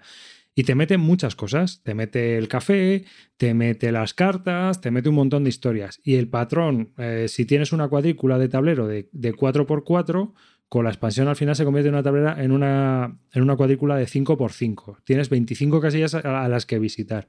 Y la verdad es que si te gustó el juego base, está muy bien con la expansión. Muy bien. A mí me Oye, parece un dice juego- Karayan que del Estambul perdió los derechos de ir. Es verdad, si No lo va a sacar. Magioka. Sí, Sí, es verdad. Claro, es verdad, si el Estambul. claro, es que como sacó tiene el base. expansiones y Devir no ha sacado una, pu- una, una puñetera expansión. Que eso, eso a mí, eh, la verdad es que comprarse un juego que te vaya a salir con expansiones por Debir es un poco peligroso, ¿eh? Te estás arriesgando mucho. mucho. Uf, no mucho no. Hola, Es que, saca algunas, bueno, no, algunas no. De, de cada cuatro sacará una, pero bueno, te arriesgas y ya está. ya. Lo único que tiene Devir bueno es que saca precios correctos, tío. No Sí. los infla los precios, saca buenos precios. La verdad que en eso se portan bien. Y, con la- y creo que con No. las tiendas de con las tiendas de físicas les mandan juegos y tal, o sea que los tíos ahí se portan. Pero Clint, ¿vamos a ceñirnos a, a meternos solo con un gremio en, por programa?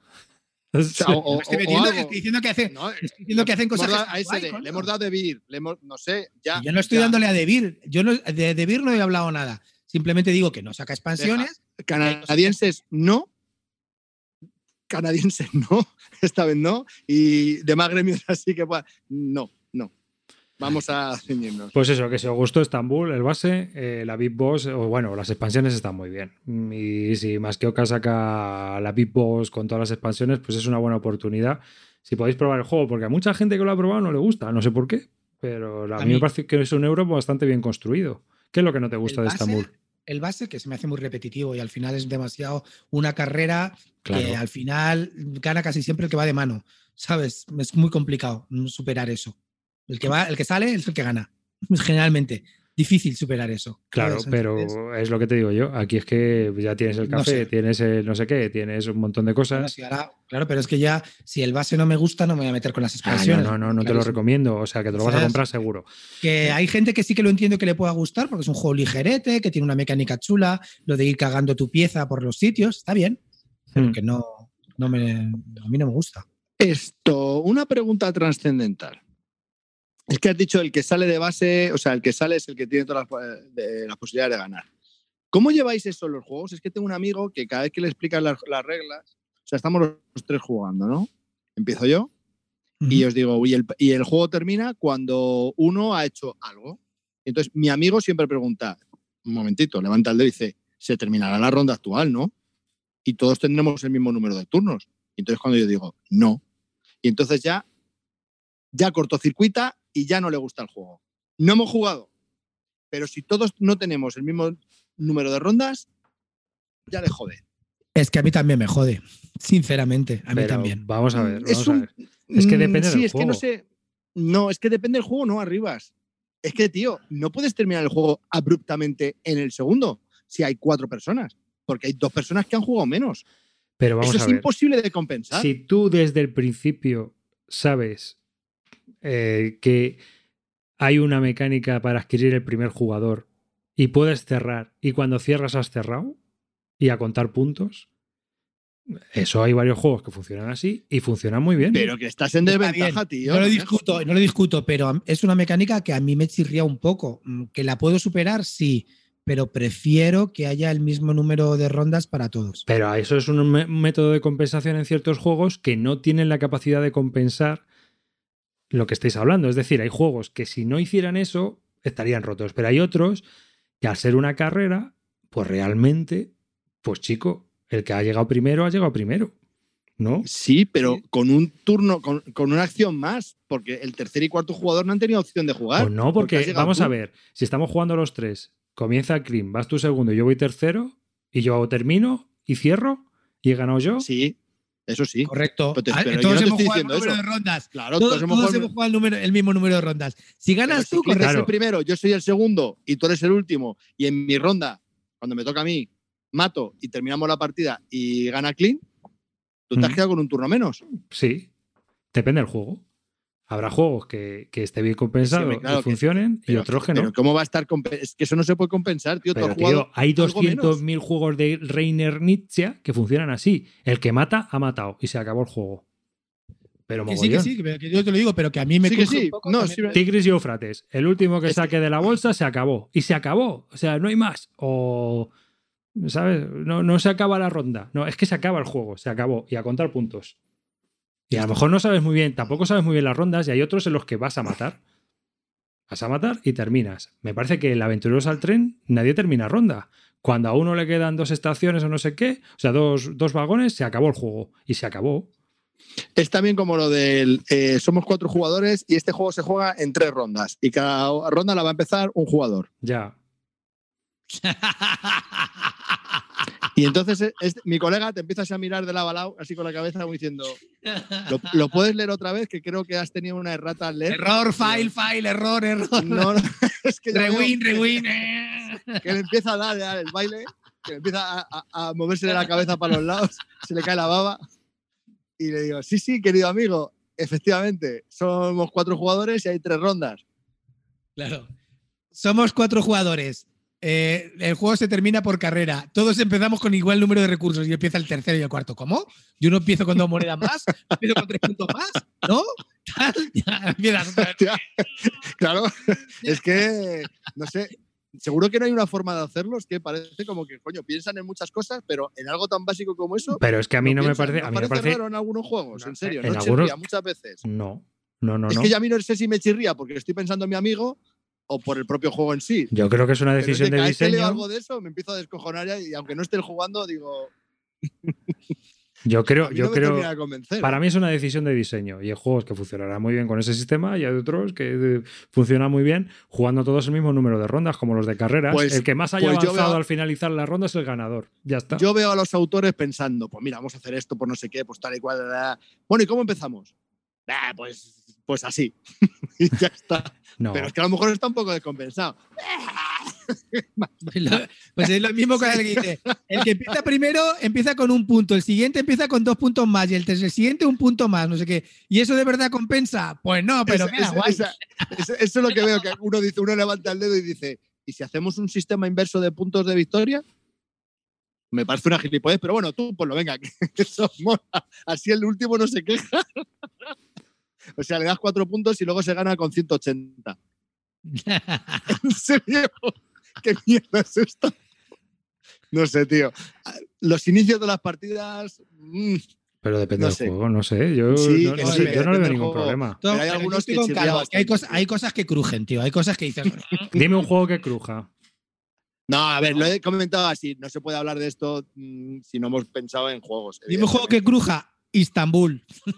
No, pues bueno, ahí el que consiga las seis gemas termina el juego. Istanbul, sí. Generalmente la gana el primero o el segundo. O Bueno, el- como solo nos podemos meter hoy con ese de Games, lo puedo decir. El Mage Knight, por ejemplo. Ah, no, que no lo tengo, no lo he podido jugar. No sé si o Mage el- Knight es un juegazo. Bueno, ya te lo digo.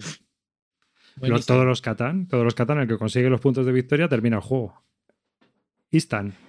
Por muerte No estáis viendo a Clint. No estáis viendo a Clint. Se ha levantado para hacer fondos. Está a tope con la. Con las medallas de ciclista. Levanto para abrir la puerta a Rosendo, que ya me estaba maullando porque quiere entrar aquí a, toca- a chucar- a chupar el micrófono. Que vamos a ver. Que. mm, En el, en el Catán, precisamente, tío. mm, eh, yo echo de menos una, me- una mecánica aura, es decir, un número determinado de rondas, tío. Hay veces ya que eso se alarga, tío, por alargarse, que es insufrible, tío. No sé, no puedo con ello. ¿Ha jugado con los ayudantes? No, no, no yo. Es que creo que La, expans- la expansión mejora el juego. Sí. Oye, una cosa, Arribas, ¿has visto el teaser que nos hizo Amarillos del otro Qué episodio? novedad. Ay, qué bueno. ¿Has visto el teaser que nos hizo? Qué bueno. Con el en que el que tú decías una tras otra vez, decía, a mí no me gusta el Pandemic. Y No, yo, no soy, yo no soy de el Pandemic. Debajo del agua, desgraciado. Qué bueno. La verdad es que sí. Y, y, y era siempre decía, a mí no me gusta el Pandemic. No, no soy de Pandemic. Yo no soy de Pandemic, pero. pero he jugado a este, he jugado al otro. La verdad es que el único que no me ha quedado por probar es el de, el de, el de Cthulhu, ¿no? Es el único que no he probado. Es el que, que, bueno, todo el mundo le pone a parir, pero.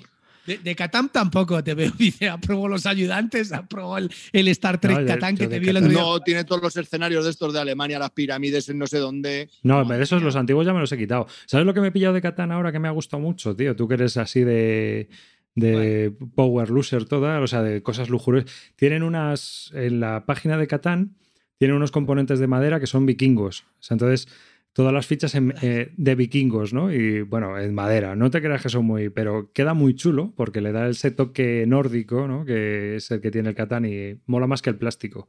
Entonces tienes todas las fichas, no son, no son muy caras para el juego básico y para ciertas expansiones. Así que, y sí, el último que me he pillado, espero que no traiga ratas, es el de los incas, a ver qué tal. No lo he probado todavía. ¿eh? Joder, macho, arribar de verdad, todo Catán te pillas. Yo sí, yo me pillé de Devir el Oye, ¿por qué, por qué no hablas más lejos del micrófono? o sea, vete, vete al pasillo y grita. Míralo, míralo. Mira el gatete, aquí lo tengo al lado. Que a ver, he pillado de Catán, me he pillado el, el que ha sacado Devir, el Catán Big Boss o algo de eso, ¿no? ¿Puede ser? Sí, ¿Cómo se, la Big Boss. ese que trae? que Bueno, es- el Plus. trae- el Plus, Catán Plus, que trae unos, unos escenarios. Y los ayudantes. Sí, por eso. Claro. Ese me lo he pillado, tío. Sí, pues eh, tiene unos escenarios interesantes porque a la gente que no le gusta el rollo de la negociación, digamos que acelera. los- las expansiones que vienen en el Catán Plus lo que hacen es que aceleran el juego. ¿Sí? ¿Cómo es? Porque unas, son unas fichas que lo que te dan son ventajas. Cada vez que se construye, pues vas ganando fichas y esas fichas luego las puedes cambiar por cosas. Puedes cambiarlas por cartas de desarrollo, puedes ayudarte para construir cosas. Es decir, digamos que aceleran, es como una especie de material comodín. Te, ayudan a acelerar el juego. Los ayudantes que te ayudan a acelerar el juego y además es muy estratégico ver qué, qué puñetero ayudante vas a elegir para cada momento, dependiendo en el momento en el que tú te encuentres de desarrollo.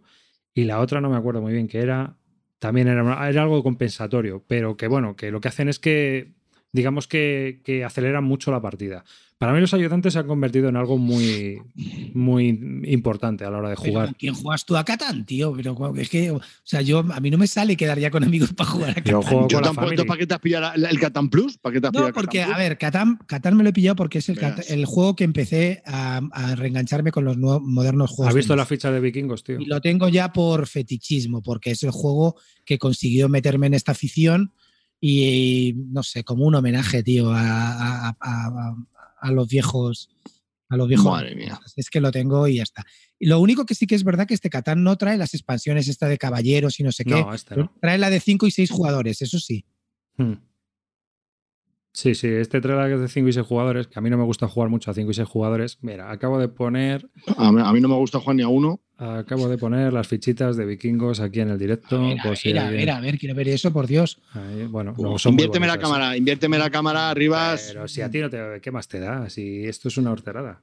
Para ¿Qué mí No, a lo mejor veo a los vikingos y me compro todo Catán. Sí, hombre, No, ya. No creo. a ver si te crees que son tan de luz. Pero bueno, El- hombre, eh, yo prefiero, prefiero el ladrón más que esa cosa negra ahí fea. tío. Vamos, no me jodas, ya, tío, ¿en tío, serio? Muy bonitas, tío. A mí me basura. A mí me gusta, le dan un tono que me, me interesa. ¿ves? Aquí están los de Ciudades y Caballeros, aquí abajo. Bueno, Catán, eh, el de, por ejemplo, el de Star Trek, eh, que vendiera- vendieron lo que fue el primero, el que en español salió, el Catán Star Trek, y venía con los ayudantes. Pero los ayudantes aquí es que era- estaban tematizados. Tenías al Capitán Kirk, a Spock, a McCoy, a todos los de la, la de la clásica. Los ayudantes, ¿qué hacen? Los, los ayudantes, cuando empieza el juego de Catán básico, tú eliges uno de los ayudantes, de los seis primeros. Hay 12 o 10, no me acuerdo ahora muy bien, y tú eliges uno de ellos. Y cada uno te da una habilidad. Lo puedes usar durante tu turno y hay algunos que los puedes usar eh, durante el turno de los demás, dependiendo de lo que ponga en la descripción. Y cuando lo usas, tienes dos opciones. O devuelves, o lo devuelves y coges otro, o le das la vuelta y le puedes usar otra vez durante la, lo que le tengas. Una vez que le has devuelto, coges otro y a lo mejor cuando vuelvas a usar, vuelves a coger el mismo que tenías antes. Pero solo lo puedes usar dos veces seguidas como máximo. Y por ejemplo, pues los hay que te ayudan con las carreteras y lo que te hacen es que te cambian uno de los recursos y te lo convierten en comodín. Es decir, tienes que gastar un madera, una madera o un ladrillo y entonces construyes eh, la carretera con lo que sea, con madera y piedra, porque es lo que tienes. Hay otro que te permite con las ciudades y desarrollos, otros con el- lo que sería el ladrón, que en el juego de Catán es el Klingon, y aquí te cambian los materiales, pues de litio. Eh, sí, sí, el Klingon es el que te viene a pegar. ¿Qué ocurre? Que el juego básico, tal cual, pues hombre, con los ayudantes gana, pero como mola, hay unas mapas de expansión que por supuesto Debir no publicó en español, pero hay unos mapas de expansión que para los fans de Star Trek están muy bien. ¿Por qué? Porque son dos mapas de la Federación con planetas que salen en la serie original. Y entonces viene un libreto con cada planeta, en qué capítulo sale y qué es lo que pasa en la trama con ese planeta. Entonces... Yo creo que si lo hacen para ese tipo de frikis y lo sacaron, deberían haber sacado completo, tío. Es que no, no. Hay cosas que no entiendo. Cosas Claro. muy friki, Eso es para muy, muy frikis, ¿no? Sí, ¿Y pero... este, de Egipto qué trae, tío? Que es una cosa Ah, especial. espera, espera, que te cuento, te, te termino de contar. El mapa trae aparte otra historia. Trae- te cambia dos mecánicas. Te cambia la mecánica de. Bueno, te cambia toda la mecánica de dónde están las bases de intercambio de mercadeo, que tú sabes que en el juego básico te tienes que hacer un puerto para eh, poder comerciar con, con el exterior, ¿no? En vez de a 4 Sí. a 1 con el banco, pues a 3 o a 2, Interesante. dependiendo del material. Aquí cambia. Aquí tienes unas bases estelares que son alienígenas y si- simplemente con llegar con una ruta interestelar te vale. No tienes que construir nada. Simplemente con tener la ruta en el sector donde está la base estelar ya puedes cambiar. Lo cual también te ¿A, hace a qué- a- a cuánto? a 2 a 1 o a 3 a 1, dependiendo del material o dependiendo del tipo de puerto que sea. Y aparte de eso, hay unos puntos en el mapa donde si tú llegas te llevas un punto de victoria por exploración, por simplemente por haber llegado hasta ese punto. Es un, son Ujú. planetas que son importantes para O explorarlos. sea, que acelera el juego, ¿no? Claro, o bueno, tienes que ganar 12 o 13 puntos, no me acuerdo ahora muy bien, pero creo que son 13, 13. Pero aún así, pues tú directamente ya vas ganando puntitos también por explorar. O sea que tienes como más mecánicas y te puedes dividir. eh, no tienes por qué ir a bases estelares y a, a lo de siempre, sino que aquí también puedes ir a explorar, puedes cambiar mucho más fácilmente. Realmente acelera las mecánicas y cambia y le da ese tonillo Star Trek. Pero una pregunta arriba, ¿con quién juegas tú a esto, tío? Con la family, yo juego con la familia. Ah, con a la Catán, family. sí, sí. Con la familia juego a Catán mucho. Claro, claro. Claro. No, es un juego además muy bueno para la Claro. familia, la verdad. está ves que como todo el mundo sabe jugar a Catán, pues puedes sacar Claro. el de Egipto o puedes sacar el de Star Trek y como cambian cositas, pues al final parece que estás... Pero todo el mundo lo conoce. ¿Sigues En- teniendo el del espacio? Sí, sí, sí. Uf, Ese ese es el- ni siquiera un pepino. Ese es muy bueno. Ese es muy bueno. Y el, ¿Cuál es de- el del espacio? el del espacio es que tienes hasta una nave espacial que tienes que ir, la vas metiendo movidas, entonces te vas moviendo más lejos por el tablero, es decir, la nave te permite, digamos que la vas avanzando. Puedes ¿Pero ¿Cómo explorar. se llama ese, ese Catán? ¿Cómo? Starfire, Starfire, eso es Catán. Ah, pero era uno de cartas, dices tú. No, no, no. Está el de dos de cartas y está el de tablero, que vale una pasta, Ah. porque no lo han vuelto a publicar. ¿Sí? Sí. Que la caja es súper súper grande. Súper grande porque vienen unas naves espaciales de plástico gigantescas dentro y entonces cada jugador lleva una de esas naves y cuando va a mover tiene que mover la nave y todo y bajan unas bolas y te dice entonces lo que mueves y si te tienes eventos negativos. O sea, es curiosísimo. Sí, sí, sí. Es Tiene- brutal. Y empiezas en un lado del tablero y vas descubriendo todo, todo el tablero. El tablero es gigantesco y vas poniendo planetas y lo que vas descubriendo por el Y, vas a- tablero. y luego hay unas cartas de evento de historia y vas haciendo la historia también, vas haciendo misiones, aparte de todo el rollo de Catán, también tienes que ir haciendo misiones. Está curioso. Y vas es muy bueno. Es muy bueno, muy bueno. El de las pirámides. Ese no le tienes tú, ese no le tienes tú, listo. Ese le tengo yo. No. El de las pirámides también tienes que construir la pirámide de Egipto, las pirámides de Giza. Entonces, tú, entre todos vas construyendo pirámides y te llevas puntos por hacer pirámide. O sea que cada, cada uno tiene su rollete. En este, por ejemplo, de los incas, lo que hay es como tres fases. Y cada vez que hay una fase, cambia directamente, eh, digamos, el, eh, o sea, todos los poblados y todas las ciudades que has construido se derrumban, o sea, se quedan, digamos que entras en declive y tienes que volver como a empezar, pero con los poblados ya construidos. Entonces puedes ocupar los poblados que han, que han construido los demás. Es muy curiosa la mecánica también. Me ha parecido bastante Que- interesante. Si tengo el Catan Plus, ¿con qué me recomienda volver a jugar? ¿Con, una, con alguna expansión ya de esas dos que vienen, de esos dos mapas que vienen? A o ver, no? mira, el, con el Istanbul Beatbox. con, los, con los personajes seguro. Sí, con los personajes juega. Pero luego tienes también, tío, por ejemplo, hay, hay campañas. La leyenda de los ladrones del mar, por ejemplo, que está en inglés, y son cuatro escenarios y te cambian también un mogollón de cosas del juego. Y esa, por ejemplo, mola. Esa está chula. Y también tienes una que sacaron de dragones y tesoros, también que son escenarios. Es que luego hay un multitud de escenarios y está muy bien. Realmente a mí lo que me gusta es eso. O sea, la gente dice, "Joder, jugar al Catán. Es que yo ya no juego al Catán básico como tal. Bueno, juego al Catán básico cuando me voy de vacaciones y me llevo el Catán de viaje. Porque es el Mm. Catán básico.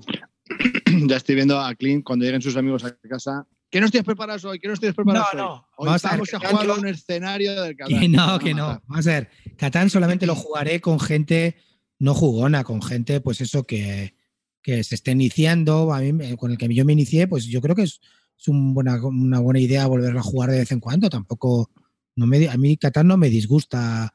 La gente tiene odio visceral como si fuera el Monopoly y a mí me parece, me sigue pareciendo que es un juego que está bien. Se hace un poco largo, demás, pero, pero sigue estando chulo. Sí, hay, hay algunos, por ejemplo, el de América se hace largo, tío. Está muy bien y es muy entretenido, pero se hace largo. Yo eso lo reconozco. Ahí el de los hombres de piedra, pues también se hace largo. ¿Para qué nos vamos a engañar?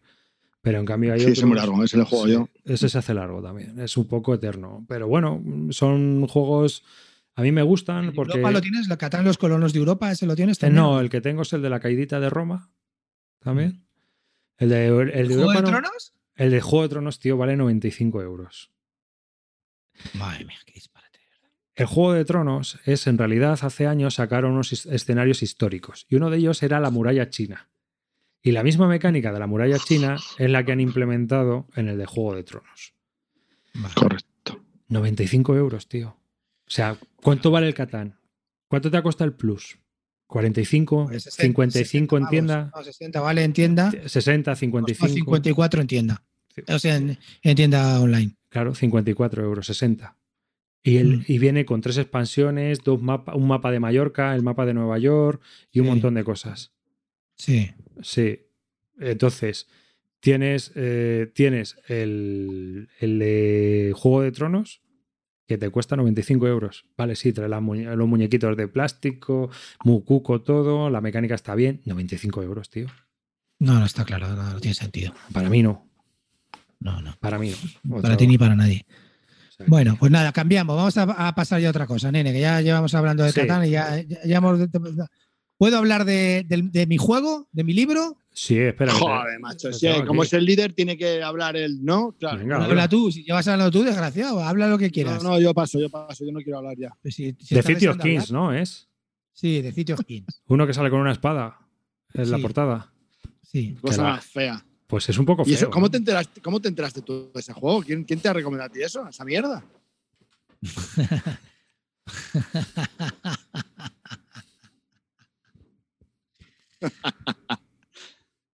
Dilo, Sí. dilo todo, dilo todo, No, vamos a desgraciado. ver, me enteré por, por el Kickstarter. Luego te pregunté a ti, me dijiste que estaba muy bien y ya directamente pues nos metimos. Pero vamos, que me he metido, sí, en el segundo Kickstarter, no estuve en el primero, tú sí que pillaste el del primero, ¿no? Hombre, claro. Vale, pues ha salido una, una nueva edición de Kickstarter, pues un poco con, de, eh, con mecánica, con juego, bueno, han hecho el juego básico como la primera edición y ahora han sacado esta segunda, pues componentes que los han mejorado, han puesto un metraquilato, tal, y yo he ido a full equip con las dos expansiones, me lo he pillado, con la, en vez de con peanas, con muñequitos de plástico y luego además con una caja extra de Quest. Y luego, por supuesto, las, los, los tableros te vienen con un metraquilato para poner encima, está muy bien. La verdad que el juego, en cuanto a componentes, es espectacular, es muy, muy bueno. Me gusta muchísimo. Eh, la- las figuras de plástico también están muy bien moldeadas. Los componentes son gruesos, eh, tiene un cajote eh, inmenso, tipo Gloomhaven prácticamente. Es un pedazo de caja que te viene hasta arriba de cosas. Eh, unos tokens con unas bolsas espectaculares, las bolsas para meter los tokens. Eh, no sé, la verdad que está todo muy, muy cuidado, ¿vale? Entonces, ¿qué me parece este juego? Mira, este juego para mí, como mucho, es un juego que se debería jugar uno o dos personas. No creo que se puedan jugar más de, más de cuatro, porque es, aunque los turnos van rápido, para mí mm, pierde un poco la esencia. Creo que es un juego solitario o de dos personas. Eh, es un juego, eh, en realidad, para mí es un puzzle. Tienes que, que te aparecen unas col- colocadas unas losetas eh, boca abajo en un orden determinado que te dicta o el escenario o la historia y tienes que ir rellenando las cosas que si lo haces a través del modo historia son cuatro capítulos en la historia y tiene y en cada capítulo para terminar el capítulo tienes que conseguir unos mini objetivos. Consigues ese mini objetivo a- pasas al siguiente capítulo te pone en el siguiente capítulo un mini un setup de cómo queda el nuevo capítulo y te pone otro mini objetivo así hasta llegar hasta la historia final. Entonces, en realidad, tienes que ir resolviendo un puzzle, pero con unas mecánicas que, que junta tanto mecánicas euro, es decir, hay una recolección de trabajadores, tienes que mover unos trabajadores, y hay también unas mecánicas de dungeon, es decir, meterte en un quest, tienes que hacer unas quests, tienes que matar monstruos, y eh, tiene mm, ha mezclado también otras muchas mecánicas. Por ejemplo, la mecánica de, ¿cómo se llamaba aquella, aquel juego que, que nos compramos tú y yo, que era de fichas de póker, que compramos en Estados Unidos? El Oplomacus. El- sí, el no, pero el Oplomacus no el otro. El, el, ¿Te acuerdas, Calvo? Era el eh, Oplomacus, Oploma- el cuñado del Oplomacus. Sí, el. Joder, Calvo, tío, no me falles ahora. Too many bones. Too Many Bones, gracias, Calvo. Pues con es- eti- ha, mezclado la, la mecánica del Too Many Bones, es decir, en el Too Many Bones se creaba un monstruo con una serie de, cosas aleatorias y era muy chulo pe- pelear con él. Y aquí los monstruos se generan de esta manera aleatoria, es decir, tú vas eh, descubriendo losetas, la típica exploración, te mueves a un sitio, le das a explorar, que es darle la vuelta a la loseta, depende de lo que te salga la loseta, te puede salir un monstruo, te puede salir un sitio de recursos, etcétera. Tienes tu trabajador aparte que va, que tienes que mandar a recoger recursos y dentro de, de tu tablerito tienes cuatro, como cuatro barrilitos, que son cuatro, cuatro acciones que tú los tienes que colocar en, en una manera determinada. Solamente tiene, puedes eh, hacer, por ejemplo, la acción de moverte, tu personaje solamente la puedes hacer una vez, la acción de explorar dos veces, la acción de atacar solamente dos veces. Entonces, con esas cuatro cosas tienes que dividirlo entre las acciones y también puedes mover a tu trabajador entre esos cuatro casos, tienes que mover a tu trabajador, que tu trabajador también puede explorar y trabajar. Entonces tiene una, una mezcla total de juegos de euro con, con cosas de, de juegos de cartas de quest y de, y, de, y, de, y de peleas con monstruos, ¿vale? Los monstruos se generan de una manera también muy chula porque eh, si te sale un monstruo tienes que darle la vuelta, tienes como unas 20 losetas de monstruo, vas sacando de una en una que con, unas, con unas características determinadas del monstruo y además ese monstruo te genera dos losetas o tres o cuatro, depende del sitio donde lo hayas creado o de la propia loseta que hayas cogido, aleatorias que le dan un poder determinado cada vez, o sea que te vas a enfrentar cada vez con, teniendo una base que es la loseta de la que la sacas inicialmente, las losetas luego que robes pues tienen cosas diferentes, hay unos que tiran bolas de fuego, otras que tiran veneno, otras que tal, entonces te vas a encontrar un bicho que en realidad sabes un poco cómo va, pero no sabes exactamente qué es lo que va a hacer al final. Hay otros que, que hacen una, una, una muralla de fuego, te expanden fuego cada vez que lo tiran, o sea, es una Sí, lo, lo, que sabes del bicho es la vida que tiene y cómo se va a mover, porque tiene una forma determinada de salir. Las, las 20 losetas sí. están ordenadas de una forma, entonces tú sabes que la loseta 1, el monstruo va a tener dos puntos de vida y va a mover dos.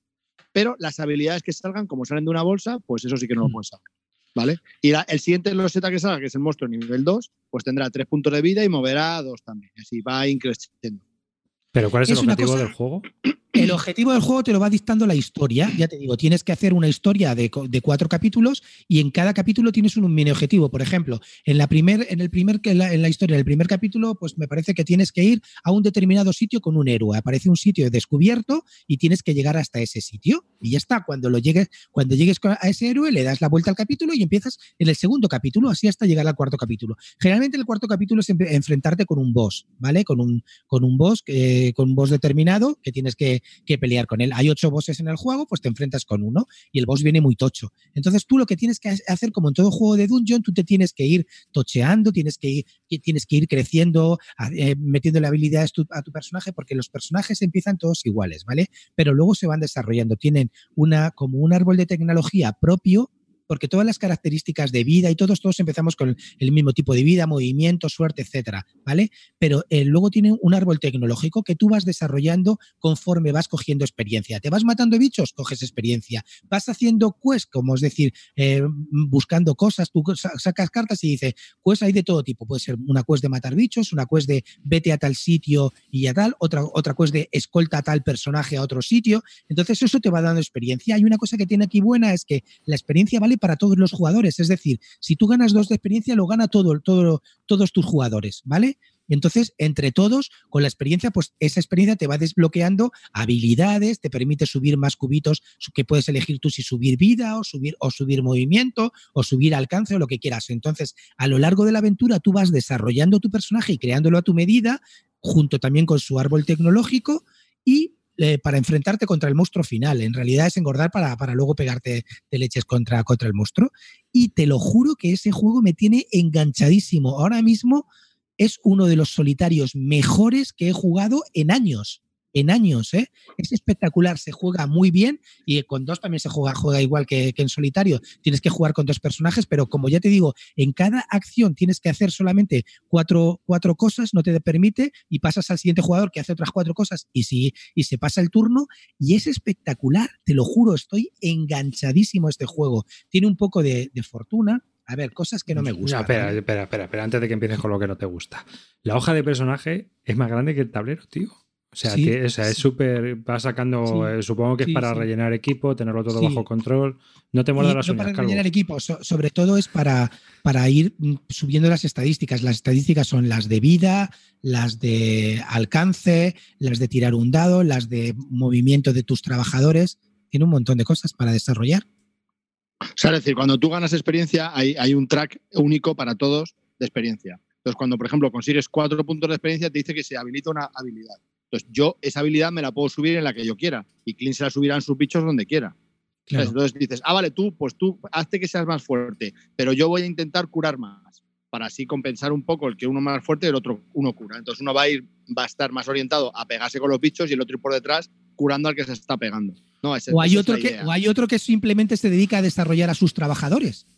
¿Sabes? Es decir, y, y esos trabajadores reconsiguen más recursos, esos recursos van a la ciudad general de todos, que se llama City of Kings, y entre todos podemos comprar equipos, eh, eh, el equipo con los recursos que han conseguido esos trabajadores, porque en realidad son comunes, es un juego muy cooperativo, es alucinante, es un rompecabezas, en cada escenario te tienes que, tienes que darle la vuelta a la cabeza en eso sin... par- Ojo, luego no digáis que, que lo he dicho, sin parecerse mecánicamente, me recuerda mucho al Mage Knight, me recuerda muchísimo al Mage Knight, porque, porque es, es un juego en el que tú te tienes que ir desarrollando y tienes que ir solventando el puzzle que en el Mage Knight te viene en cada turno con las cartas que te sale y aquí cómo tienes que, eh, a qué los te resuelvo, cómo le ataco al monstruo, porque los monstruos no es, la, le ataco, le pego, ya, ya lo he matado, no, el monstruo te puede durar cuatro o cinco turnos. Y ojo, El cómo tienes que luchar con él.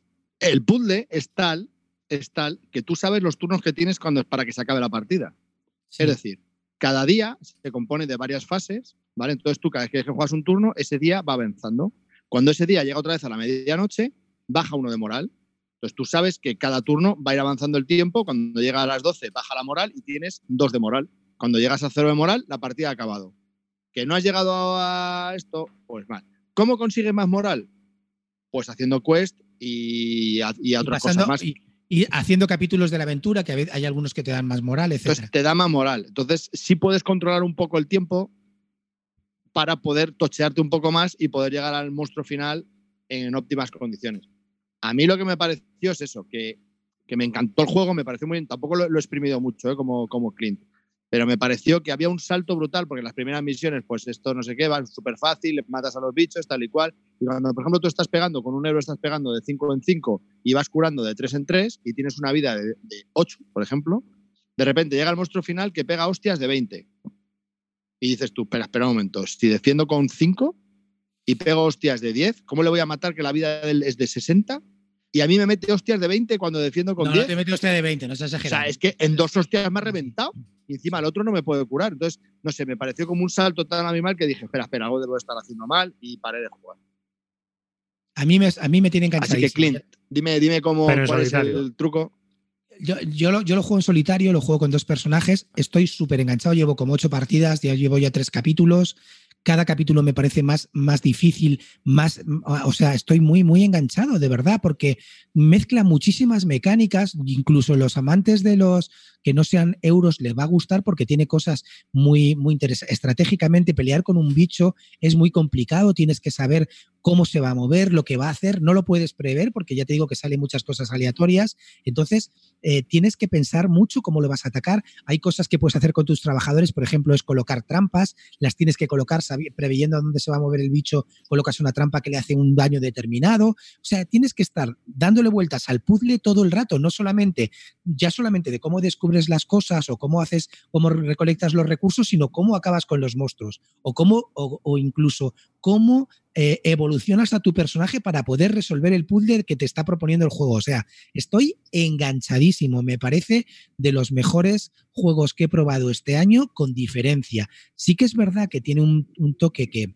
que influye un poco un poco bastante el azar, por ejemplo, eh, hay equipaciones que te mejoran, esas equipaciones eh, salen aleatoriamente y a lo mejor si, por ejemplo, hay, hay, unas, hay una equipación que va para, que es, que es de la cabeza y no la puedes desbloquear hasta que no tengas fuerza 6, pues eh, esa equipación no te está haciendo nada. Cuando hay, otra, hay otras equipaciones más sencillas que se desbloquean enseguida y que, y que ya en cuanto las coges, pues te dan un subidón, un pequeño subidón que te ayuda mucho a, las primeras etapas de la misión. Y como eso sale de una manera aleatoria y el, el autor ha decidido no sacarlo por orden o en un momento determinado o unos objetos determinados conforme se vayan desarrollando la aventura, pues estás jodido. Ahí dependes de la suerte. Tienes que sacar, sí, la- la- cuando descubres un campamento que se llama el campamento de un campamento de, de- de- de mercaderes, tienes que sacar tres cartas. Si Eso- esas tres cartas son fin del final, te han jodido. Eso es una cosa que sí que es falta de desarrollo y no lo de acabar la ronda y se acaba el juego.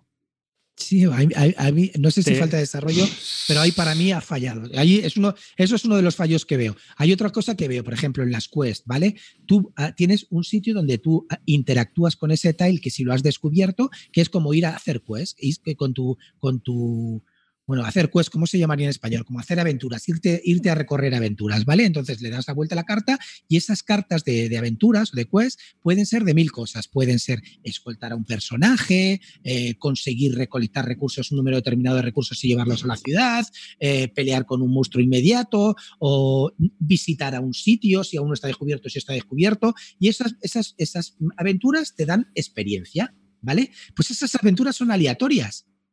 Esas aventuras también, nunca sabes, hay, hay aventuras que te vienen cojonudas, hay aventuras que de repente te sacan un monstruo cuando estás jodido y te han fastidiado, pero claro, eso también lo creo que eso, igual que por ejemplo en el tema de la ecuación me ha parecido falta de desarrollo, aquí me ha parecido que es como, como tú los miles de juegos que juegos de aventuras, el talismán y todo eso, tú sacas una aventura y si, aún- y si te favorece, pues cojonudo, y si te ha jodido y te convierte en sapo, pues lo siento, ¿sabes? Es una aventura, es un juego de aventuras, de esto va el tema, ¿no? Pues Claro, no lo puedes prever todo, sí que es así. Claro, y, y también las aventuras no puedes saber, dice, bueno, voy a estar todo el rato haciendo aventuras porque siempre me dan cosas buenas. No, porque también ha, ha hecho lo de sacar bichos para que no estés precisamente todo el rato sacando aventuritas. Y, Aparte te que el tiempo va pasando, que el tiempo Claro, es un claro. factor también que Sí. agobia, ¿eh? Sí, entonces la verdad que el juego está muy, muy bien hilvanado, con cosas, con, cosas que ya te digo, eh, un poco la aleatoriedad, que eso fastidia un poco, las losetas salen también de una manera aleatoria, que si al principio te salen mal, pues no es que estés jodido, pero ya empiezas un poco peor que si te salen bien. Pero bueno, es cosa, es cosa de, de la vida y del juego. Y luego hay una cosa que no me gusta. Mira, igual que lo- la creación de monstruos es chulísima, en los monstruos te vienen como unas losetas de monstruos que como para darle ambientación y son como unos banderines y con unos dibujos ahí feísimos, tío. La verdad que los monstruos se los podía haber currado pues de todo tipo, podía haber puesto los típicos monstruos de, de la fantasía, pues los goblins, los trolls, no sé qué, pero esos banderines, tío, te sacan un poco de la aventura, te sacan totalmente. Y mira que yo soy de mecánica, pero es que eso es horrible. O los podrían haber hecho temáticos por aventura, decir, bueno, en esta aventura vais a pelear contra tres globins y luego final contra el golem final. Algún rollo. Y eso para mí creo que te saca un poco. Bueno, yo, yo que soy mecánico me da igual, pero los que sean temáticos, estoy seguro que eso le va a joder. No, no me parece chulo que sean así los monstruos, me parece un poco feo pero las peleas con los monstruos son súper tácticas. Me recordaban mucho al Too Many Bones. En el Too Many Bones, lo mejor de ese juego era, era la pelea con el monstruo, ¿vale? Cómo te la tenías que apañar para, para quitarle fichitas de póker al monstruo. Pero aquí está muy, muy, muy bien implementado la creación del monstruo y el cómo te peleas con él. La verdad que me encanta, ¿eh? Estoy alucinando. Y- Recomendadísimo este y, sitio. vale, recomendadísimo a uno. A dos. También. A dos también. A tres y a No, cuatro. tres, a tres, yo creo que se puede jugar, pero se me haría. Es como el Mague Knight. ¿A tres lo jugarías? No. ¿Está bien? Sí, se puede jugar. Y a cuatro también. Duración de los escenarios. El- yo, por ejemplo, el 1 y el 2 en dos horas lo terminé. El 3 me está durando dos horas y media. La verdad que se terminan pronto. Dos horas y media, tres. Un escenario completo, o sea, una historia. No, un escenario, una hora. En un, es- un solo escenario, una hora. Yo hablo de las historias. El juego viene con siete historias y me las voy a hacer todas. Ya llevo tres y voy a intentar hacérmelas todas. Pero las historias es lo, es lo que la, es la chicha del juego. Y son rejugables, porque ya te digo que como depende de cómo te vayan saliendo en la aleatoriedad de cómo te salgan las losetas, son rejugables. También es verdad que pasa como el Arcan. Una vez que te conoces la historia, pues ya sabes a lo que tienes que ir. Pero bueno, Va- eh, ¿Cómo hay que variabilidad. hacerlo, Diferencia entre las historias. Pues es que depende. Hay algunas historias que son de recoger, solamente de recolectar recursos, otras de pelear con un boss, otras de que mezclan ambas cosas, otras de. Es que se van, se van diferenciando. Y luego las historias empiezan primero. En la primera empieza con los enemigos, eh, tienes un- unas losetas de enemigos que van del 1 al 20, pues en la segunda ya empiezas, ya, ya eh, te tienes que empezar pegando con las que van ya desde 3 y ya empiezas con dos puntos de experiencia. O sea, que ya vas, la- conforme vas avanzando las historias, ya empiezan con la experiencia, con lo cual ya te ayuda a diferenciarte un poco a los personajes. Esta ha sido otra de las grandes críticas que ha tenido este juego, en que todos los personajes son iguales. Todo esto lo dice la gente que ha criticado porque ha jugado solo escenarios o ha jugado la primera historia. Pero si empiezas a jugar de verdad las historias, luego ya las historias te vienen con una serie de experiencia y de estadísticas que tú puedes ir metiéndole a tu personaje, con lo cual ya lo haces diferente. Yo las críticas que estoy leyendo aquí ahora mismo en la BGG es el azar, potrero que comentas tú, Sí.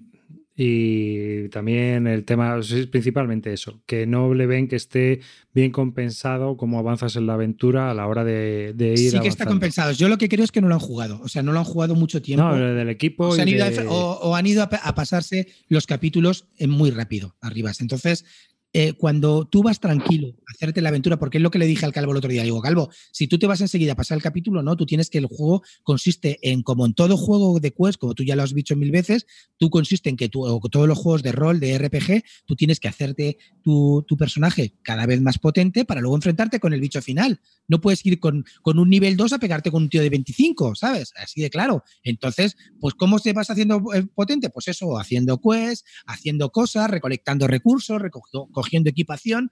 Tío, te tienes que hacer te tienes que hacer fuerte. No, antes de empezar a correr tendremos que empezar a andar, a andar, chavales. Es así y eso es la parte euro que tiene, porque ahí es donde tienes que estar resolviendo el puzzle, recolectando recursos, pensando cómo te lo tienes que hacer, cómo tienes que subir, en dónde tienes que subir y qué es lo que te viene ahora para poder solucionarlo antes de que se acabe el turno. Preguntan Es en el- chulísimo. Preguntan en el chat y me parece interesante la pregunta si tiene algún tipo de modo de campaña en el cual vas avanzando y se van desbloqueando cosas o tipo Legacy o algo así. No, no, no, no, no. Aquí no hay legacy. Gracias a Dios no hay legacy. No, no tiene. No, tiene- No lo cada- necesita, Cada, ¿eh? escenario es diferente. No lo necesita en absoluto. No, pero tiene campaña. otra- cosa, otra cosa de la que se queja la gente, o lo que he oído que se quejan, es de la dificultad. Sí. Los escenarios son jodidos. Bastante jodidos. El tío lo dijo ya cuando hizo el juego, dice, no he hecho un juego para pasar el día. No, no, he hecho un juego para que estés en un escenario tiempo para que te cueste, para que no digas, joder, es que son siete escenarios que, fácil, que ya me lo he pasado. No, no. Te va a costar, ¿eh? Porque creo los que el- escenarios el te estás hablando de la historia, o porque los Sí, la escenarios. historia, la historia, la historia, la la historia. claro. La primera es de nivel medio, me parece ya. no, la, primera- la- la primera es fácil. Es fácil. La segunda ya es media y las demás La ya segunda jodida. difíciles. Y la tercera, por ahora, estoy atascado y es muy jodida para mí, pero me la voy a pasar. Sé, sé que el nivel son muy jodidos. Ya sacaron unos quests, como 20 quests, Sí, para, y todas son, tiene una de dificultad media y todas las demás sí, dificultad difícil. Sí. O sea, hostia, el tío se Estoy- lo ocurra, ¿eh? Calvo, te lo, te lo dije el otro día por WhatsApp. Estoy enganchadísimo, pero enganchado a más no poder. Me encanta el juego, lo estoy disfrutando como hacía tiempo que disfrutaba un juego en Me solitario. alegro, me alegro, solitario. Yo sí que doy recomendaciones buenas, no como tú. Efectivamente. En solitario últimamente juego a- al Arcan y al, a- y al Señor de los Anillos, que es otro nivel, que es, eso, es, eso es otro nivel, es otra cosa, pero esos te requieren mucha dedicación y te, dedique, te requieren tiempo, aprenderte cartas, etcétera. Este no, este te requiere de resolver el puzzle y jugarlo mucho. Entonces, la verdad, mm, de los juegos que he jugado últimamente es el que más me ha enganchado, con diferencia. Me encanta y de verdad, si tenéis oportunidad, probar City of Kings, porque os voy a decir lo que es. City of Kings, territorio Barton. Siendo Y- y- un poco diferente, no siendo muy, muy euro. Antes ¿eh? de preguntarle a Calvo por el juego que quería hablar, eh, tío, eh, El Señor de los Anillos, has recomendado un libro en Twitter, El Atlas. Sí. ¿Es Sí. la misma versión antigua que salió en Estados No. Unidos y es la versión europea? Es la versión europea que tiene mapas. La de Estados Unidos no tenía mapas. Esta, el Atlas, ¿no? Estamos hablando. Sí. Sí, la de, la de Estados Unidos no tenía ni cuéntalo, siquiera cuéntalo un poco, cuéntalo un poco, que a mí también me interesa. Pues es una versión que estaba en Amazon. En, en español no está, no la han sacado y. Ni va a salir. O sí, la sacaron, pero estaba agotada y no, se, no la van a volver a publicar ni nada. Entonces hay una versión que se llama el Atlas de Tolkien, ¿no? Sí. Atlas de Tolkien de la Tierra Media. Sí, Estaba en Amazon, no sé si sigue estando o no, la- lo publiqué el otro 17 día. con 19. A, die- a 17, ahora va- vale más, más- Cuando yo lo publiqué el otro día valía 15 con, con 70. Con 15 euros por 16 euros te pillabas el, el Atlas y es el típico Atlas, pues si te gusta el Señor de los Anillos y, y si estás como yo enganchado al juego del Señor de los Anillos, pues quieres un poco conocer los sitios de los lugares, que es la Carroca, que son la que son Emin Muil, que es que es no sé qué, que Lorien, que hay tal no sé qué, y eso es un atlas que te pone incluso los pasos que hay de un sitio a otro, el, el- el- follaje, te habla un poco de todo y, y te hace unos mapas que te, te pone la, diferencia y la distancia que hay entre, entre sitios o la travesía por el río Anduin, como es. La verdad que es, es chulísimo y, la, y me parece muy interesante. Por 16 euros que valía, eh, pues es un regalo. Lo que pasa es que, claro, está en inglés. Ese es el, el único problema. Es un, es un libro que tiene mucho, que no es para leértelo de una sentada, cogértelo desde la primera página a la última. Pues es, es para ir cogiendo cosas y, y ir mirándotelas si te gusta el Señor de los Anillos. Yo ahora más estoy jugando a la Guerra del Anillo Hmm. y hay un montón de sitios que quiero mirar o quiero saber un poco más. Tampoco es que yo sea un gran fan del Señor de los Anillos, pero. A ver, yo no soy un fan, yo soy un fan del, del lore, del Señor de los Anillos. A mí los libros me pare- a- ya con, con la ranciedad que tengo encima, pues se me hacen un poco pesados. Pero bueno, yo me los he leído, me he leído todo lo que sacó este hombre y a mí me- en su momento me gustó, ahora me gusta menos. Pero he de reconocer que el lore del mundo que trata y todo eso, con las leyendas nórdicas ahí todo mezclado, me parece impresionante el trabajo de este tío a la hora de crear un mundo desde cero. Yo creo que el, el libro está. es Pregunta, interesante. pregunta a Netes, ¿qué taberna es la que tiene más estrellas Michelin? La del pan de lembas, la que hacen un pan de lembas eh, a, a- a la leña. Pan de lembas a la leña, ahí, eh, está en la carroca, en la carroca. Es Lo buena. beórnidas lo hacen. Pues sí, la verdad es que a mí, digo, bueno, lo vi el otro día en Twitter y digo, te tengo que preguntar a ver qué tal. Bueno, bueno, pues venga, Calvete, tú ibas a hablar de teléfonos. Sí, yo iba, a hablar, yo iba a hablar de teléfonos, cómo no. Iba a hablar del Smartphone Inc., un juego que salió en Kickstarter el año pasado, que ahora no se puede conseguir, salió en, para Essen eh, 2018 y ahora no se puede conseguir, pero no os preocupéis porque si lo que os voy a contar os gusta, no os preocupéis porque este verano sale el Kickstarter de la segunda edición, con componentes mejorados. Ojo, cuidado a ver cómo se puede mejorar eso, ¿eh? porque tiene telita el juego. Entonces, Con los de ¿qué- Campaign Manager. Sí. ¿Qué, qué es lo que somos? Pues somos unos CEOs de una compañía de, produ- de producción de teléfonos y entonces pues eh, tenemos un, pues eso, lo que queremos hacer es conquistar el mundo. Entonces, ¿qué tenemos? Tenemos un tablero del mundo en los que vamos a empezar en una parte del mundo cada, cada jugador y a lo largo de cinco rondas pues vamos a hacer mm, las cosas que tiene que hacer una, una empresa. Eh, como son eh, decidir programar las acciones, decidir a qué precio vas a querer eh, producir tus teléfonos, eh, mm, research, que es... eh, Investigación.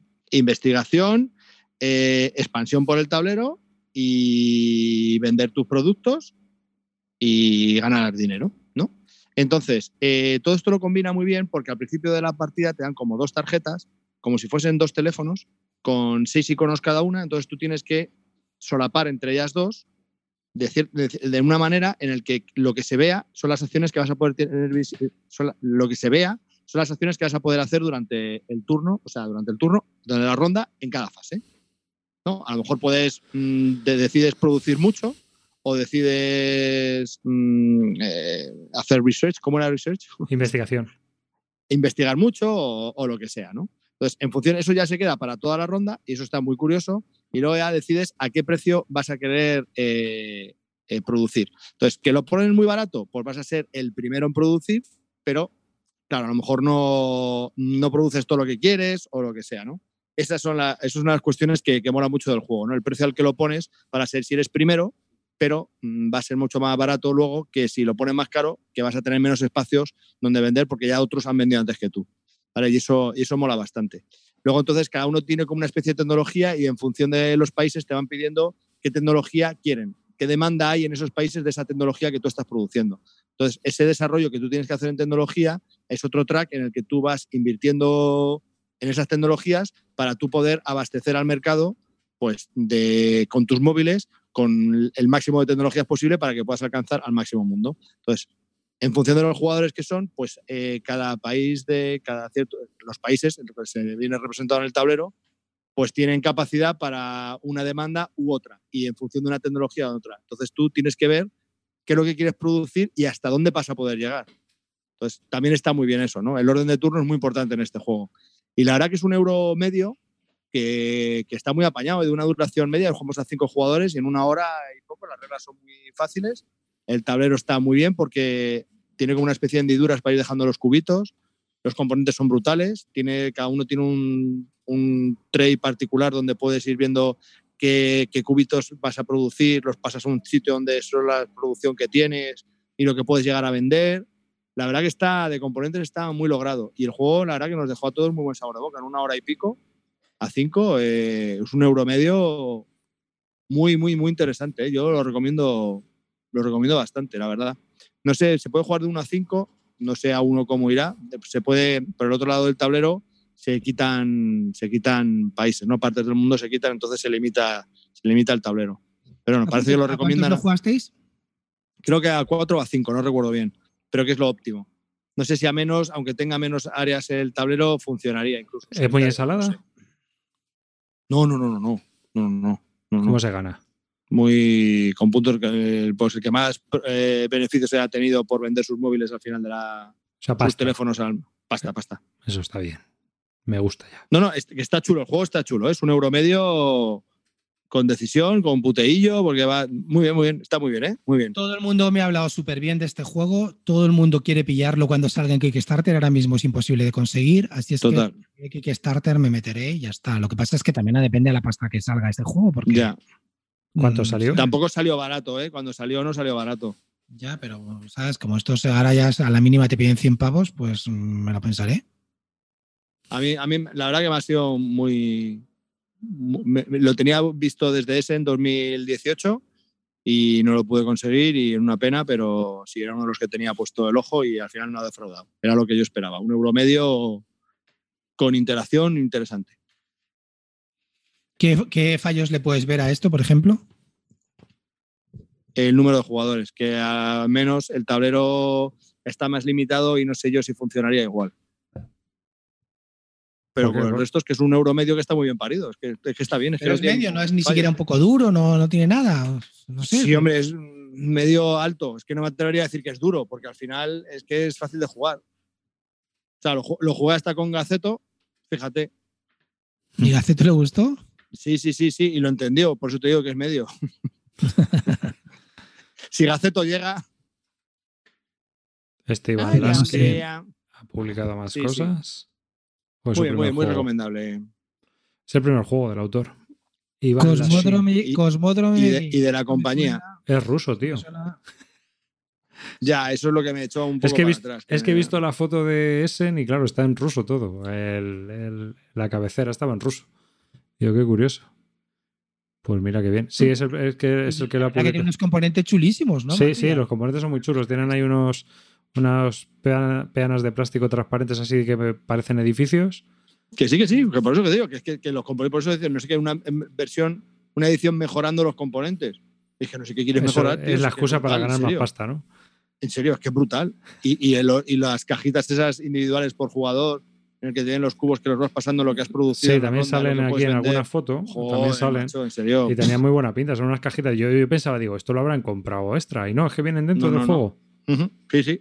Jugar. Pues es un lujazo, Es ¿eh? lo que yo te digo, tío. ¿Cómo es que luego últimamente este tipo de cosas, estos detalles se agradecen, tío? Es que yo estoy cansado ya de, las, de los juegos estos que te vienen con el cartón este blanco como inserto solamente para sujetar el tablero, pero tío, macho, vamos a ver que ahora mismo ya está este tipo de cosas, eh, la competencia está haciendo cosas mucho más chulas. Claro, la gente dice, no, es Kickstarter y no sé qué, pero es que Kickstarter cuida estos detalles. En Kickstarter no te viene un jueguecito con un, con un inserto blanco ahí mal parido, ¿sabes? Para, para sujetar el tablero solamente. Para, para responder a tu la dureza del juego, eh, la BGG marca 288. ¿Y, y tú qué dirías? Que es 2,92. No, pero que es que es un euro medio, bien apañado.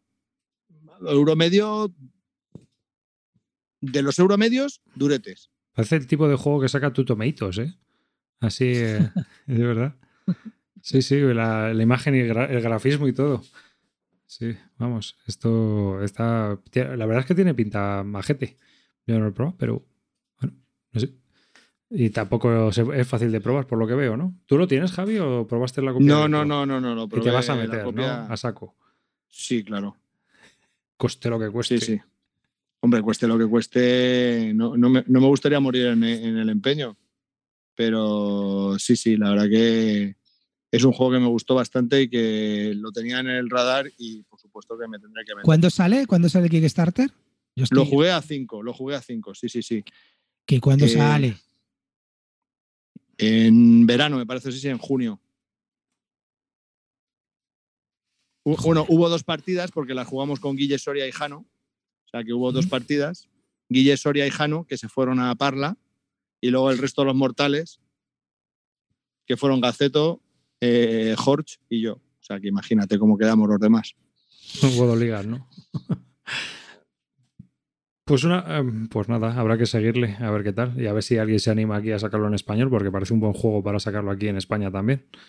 Alguna negociación con. Y es un tema distinto, eh, es muy económico, todas las fases de una compañía las lleva a la perfección. Eh, Es que está muy bien, Mm. está muy bien. Una pregunta, Clint, tío. Yo tengo. Llevo varios programas detrás, tronco, y nunca he conseguido el mo- momento. Y te lo voy a preguntar ahora, tío. El Lincoln, tronco. Que no hablaste de él al final, una vez comentaste.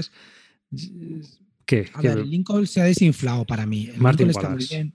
Sí, el Lincoln de Martin Wallace es un juego que está bien, está, está muy bien, pues imitando pues, últimamente lo que hace Wallace, saca juegos imitando el famoso A Few Acre of Snow y que al final trata de imitarlo y al final el mejor juego sigue siendo A Few Acre of Snow con diferencia. Ojo, ¿eh? con diferencia, con mucha diferencia. Yo al Few- a Few Acre lo sigo jugando en Yucatán y me parece un juegazo bastante interesante. Haya o no haya martillo Halifax. famoso de Halifax, me la pela. Me da igual, lo sigo jugando. Si me hacen el martillo guay y si no, también. Entonces es un juego que me, que me sigue gustando bastante. Pero claro, este lleva toda la vida sacando juegos para, para intentar, intentar igualar aquello. Y este, la verdad que estaba bien. Lo único que me pareció, y lo he vendido por eso, es que me pareció que eh, todas las batallas me parecían igual. Al final, todas se desarrollaban en los mismos sitios. Eh, la estrategia era un poco al final, te tendía siempre a pues, el, los mismos, el mismo tipo de enfrentamiento bastante repetido. Entonces, las partidas se me hacían un poco iguales todas. Jugué tres y la cuarta no me apetecía volverla a jugar porque había quedado ya conmigo para jugarla y decidimos probar el, el Gettysburg. O sea que, que nada, y dije, bueno, pues es que no me, no me va a apetecer seguir jugándolo más. Ojo, que no digo que sea un mal juego, me parece que está bien, pero se me hizo muy repetitivo y por eso lo vendí. Pero, pero sí, está bien. Es Jo, macho, yo, yo te iba a trolear en su momento porque, mira, tengo aquí este de, de Union Forever, que es un juego de estos que sale en postal. ¿eh? Esto es un juego, sí. Es lo mismo que este Lincoln, porque se juega con una carta, eso, se juega con una baraja de póker. y también se van quitando cartas del mazo y demás. Y las reglas las tienes aquí en, nada, en, en- en una 5 o en una 6. ¿Sabes? Y digo, mira, te iba, te iba a trolear con este. Y digo, "Joder, juega este para ver gastarte la pasta en el Lincoln. Mira, tienes este que es gratis. ¿Lo No, pides? El Lincoln, mira, una cosa que estuvo, que estuvo bien, salió bastante bien de precio, buenos componentes, bien, no, no me parecía. Pero yo te digo, es que, no sé, tío, igual que por ejemplo en la FIA Cref Snow, cada partida la veo bastante diferente y, y veo que tiene miles de cosas, cómo desarrollarte, cómo te vayan saliendo las cartas, etcétera. Aquí es que me pareció que estaba todo muy dirigido, tío, no sé. Y al final veía que siempre se- nos enfrentábamos en los mismos sitios y el mismo tipo de guerra, no sé. No, Que era como, como que tenía un guion Sí, demasiado. guionizado. No guionizado, a lo mejor no en la misma secuencia, pero al final las grandes batallas se hacían siempre en el mismo sitio. Y eso no me gusta en los juegos, tío. Eh, Ya, ya. ¿Sabes? Lo, me- te, lo que me, te lo comenté una vez con el Triumph and Tragedy, que me parecía que al final los tipos de batallas siempre se hacían en los mismos terrenos. Entonces, eso- No. Yo, yo ya he visto, yo ya he visto de todo. vale, y bueno, cuando te pues- digo que he visto de todo, es que he visto de todo, macho. Es que he visto Sí. llegar hasta con los rusos a la India. O sea, no sé, es que esto es un festival. O sea, hay partidas muy locas, pero muy locas, muy locas. Y es, a ver, ese para mí es lo bueno de ese juego, que no tiene nada que ver con la realidad. Es lo que podría haber llegado a ser a lo bestia. Y a este, yo creo que a mí me hubiera gustado que fuera en ese sentido, porque todos sabemos cómo, o sea, todos los que hemos leído sobre la historia del norte y del sur, sabemos cómo era la guerra y cómo iba a ser y qué es lo que iba a pasar. O sea, porque el sur no tenía opciones. Entonces, que hagan un juego en vez de más que una simulación, por un lado, para mí, yo creo que es positivo, sobre todo a este nivel de escala, ¿sabes? Mm. Porque creo que a escala estratégica ayuda a que sea todo un what if, no que sea todo tan guionizado. Hay gente que le gusta que sea el guion histórico aquí y tal, y realmente tus opciones están muy limitadas a un espacio táctico dentro de la estrategia, pero tú tienes que hacer lo que hizo Hitler o lo que hizo Gran o lo que hizo Lee. Chico, no sé, a mí, a mí- a- para mí, eh, que le pasa un poco al Senderos de Gloria, al Path of Glory, ¿no? Que está guionizado con el Car Driver Game que tiene, o al Barbarossa to Berlin. Es muy interesante el juego y está muy bien, pero realmente las opciones que tienes como estratégico son limitadas. Tú no te puedes ir a hacer una cosa loca. Que yo esperaba que aquí pues te pudieras ir a hacer una cosa loca. Dice, pues nada, pues nada. Pero si tampoco puedes, es realmente, o realmente siempre se pasa un poco lo mismo, pues mira. De todas maneras, ¿qué le pasa a Martin Wallace, tío? Es que, no sé, este hombre. El- Wayland, yo para mí lo he hecho bien, ¿eh? El sí bueno, ahora van a sacar el del juez Dredd, tío. Mira, el Wildlands a mí no me llama la atención, pero a mí juez Dredd sí me gusta. Que por cierto, la, ¿Eh? peli, la última peli que han hecho está muy entretenida. Si te gusta la ultraviolencia y demás, está Ah. bastante bien. No sé si la habéis visto. No, yo no, tampoco lo he visto. Pues sí, pues. Calvo, Calvo, ¿sabes que el de los Expedition lo van a sacar también del juez Dredd? ¿Lo han sacado Sí, ya? sí, sí. Es que han cogido la licencia de juez Dredd y me imagino de que Os- la explotarán. Sí. Odio ese juego, ¿eh? Pero como Lost han, Expedition me parece un tordo. han pillado, parece chulo, ¿eh? han pillado la licencia, así que imagino que sacarán juegos de- basados en juez. Y, y bueno, pues. Osprey, ¿no? Ha pillado la licencia. Sí, sí, Osprey. sí, ha pillado la licencia a Osprey. tope, claro. Claro, y se intentarán exprimirla, obviamente. Pero Martin Wallace, tío, o sea, macho, saca, saca la Studio en Emerald y luego saca la segunda edición y no saca una reimpresión de la primera. Es que son cosas que son incomprensibles a nivel total, no sé. O sea, es que es algo que no. Yo es que lo que estoy viendo es que cuando Martin Wallace, tío, quiere rehacer un juego suyo, la caga. No lo hace. No lo hace, tío. Le Ya, ya, sale, ya. Yo no sé si la primera vez lo hizo de chorra, le salió tal, porque en el Estadio Emerald la segunda impresión fue, fue en reimpresión fue una cagada. De la Ciudad Creo of Snow, Mitotopía, una cagada. El Lincoln este, ni fu ni fa. Y no sé de las que llevará ya, ¿sabes? No sé. Que, Y mira, tú, el, el culebrón Ace of Steel que ha habido estas dos semanas, que ha sido lo más entretenido que hemos tenido en la BGG y en Twitter y ¿qué ha demás. yo es que paso del tema ese, porque al final es cuestión de pasta. Pues lo de siempre, el Borer y este que están en la greja. Le habrá puesto el Borer los billetes en la nariz al Wallace y el Wallace habrá dicho, bueno, pues con esto cierro el año y a la mierda. Y ya está. Sí, algo así debe haber pasado porque ha dicho que han llegado a un acuerdo y que ya, nos, ya no vuelven a discutir y que todo ha quedado en privado y que todos contentos. Así Billetes que- en la napia del Wallace, un añico, a- el, el bosca lleno y para adelante. Sí, sí, algo así. Pero ha sido, ha sido muy entretenido. Para los que no lo sepan, pues nada, eh, con, cuando salió the Steam, hace ya en el 2009 tuvieron un cisco de narices. Donde se estuvo mediando y demás. Y eh, porque eh, digamos que la tercera edición, o la- es la tercera edición, ¿no? La última que salió, pues salía solo con el nombre de, de John Borer como diseñador y no como Martin Wallace. Martin Wallace no aparecía por ningún sitio, que como que le habían quitado de, de ser el autor. Y bueno, hubo un cisco de narices. Entonces ellos sabrán el rollo que habrán tenido entre ellos. Pero el caso es que ahora con la cuarta edición, pues Martin Wallace volvió al ataque, pidiendo a la gente que no comprara la edición de ISO de Steam porque él era el autor material y que a él no le estaba llegando nada de sobre eso. El caso es que otra vez ha vuelto a estallar el tema eh, en listas de correo, BGG, Twitter, en todos lados. Se hablaba sobre el tema, John Borer enviando correos a través de su lista de distribución de Winson Games, explicando su punto de vista. Y, y, al final, pues eh, Martin Wallace dijo el otro día que había llegado a un acuerdo con Eagle Griffon Games sobre la propiedad intelectual de ISO de Steam y que por lo tanto ya estaba todo zanjado y que todos contentos y que todo el trato quedaba en secreto. Así que nada, habrá que pillar. en la napia de Wallace y para adelante. Si le ves en ese en este año, le, le das una botella de bosca de las tuyas y que te lo cuente. Que seguro que te lo cuenta en exclusiva. Bueno, sinceramente me da igual, es que a mí me la pela eso, tío. O sea, son rollos de cada de autores y tal. A mí lo que me importa es que saquen el juego, que lo hagan bien y ya está, ya la mierda, ¿sabes? Sí, sí, sí.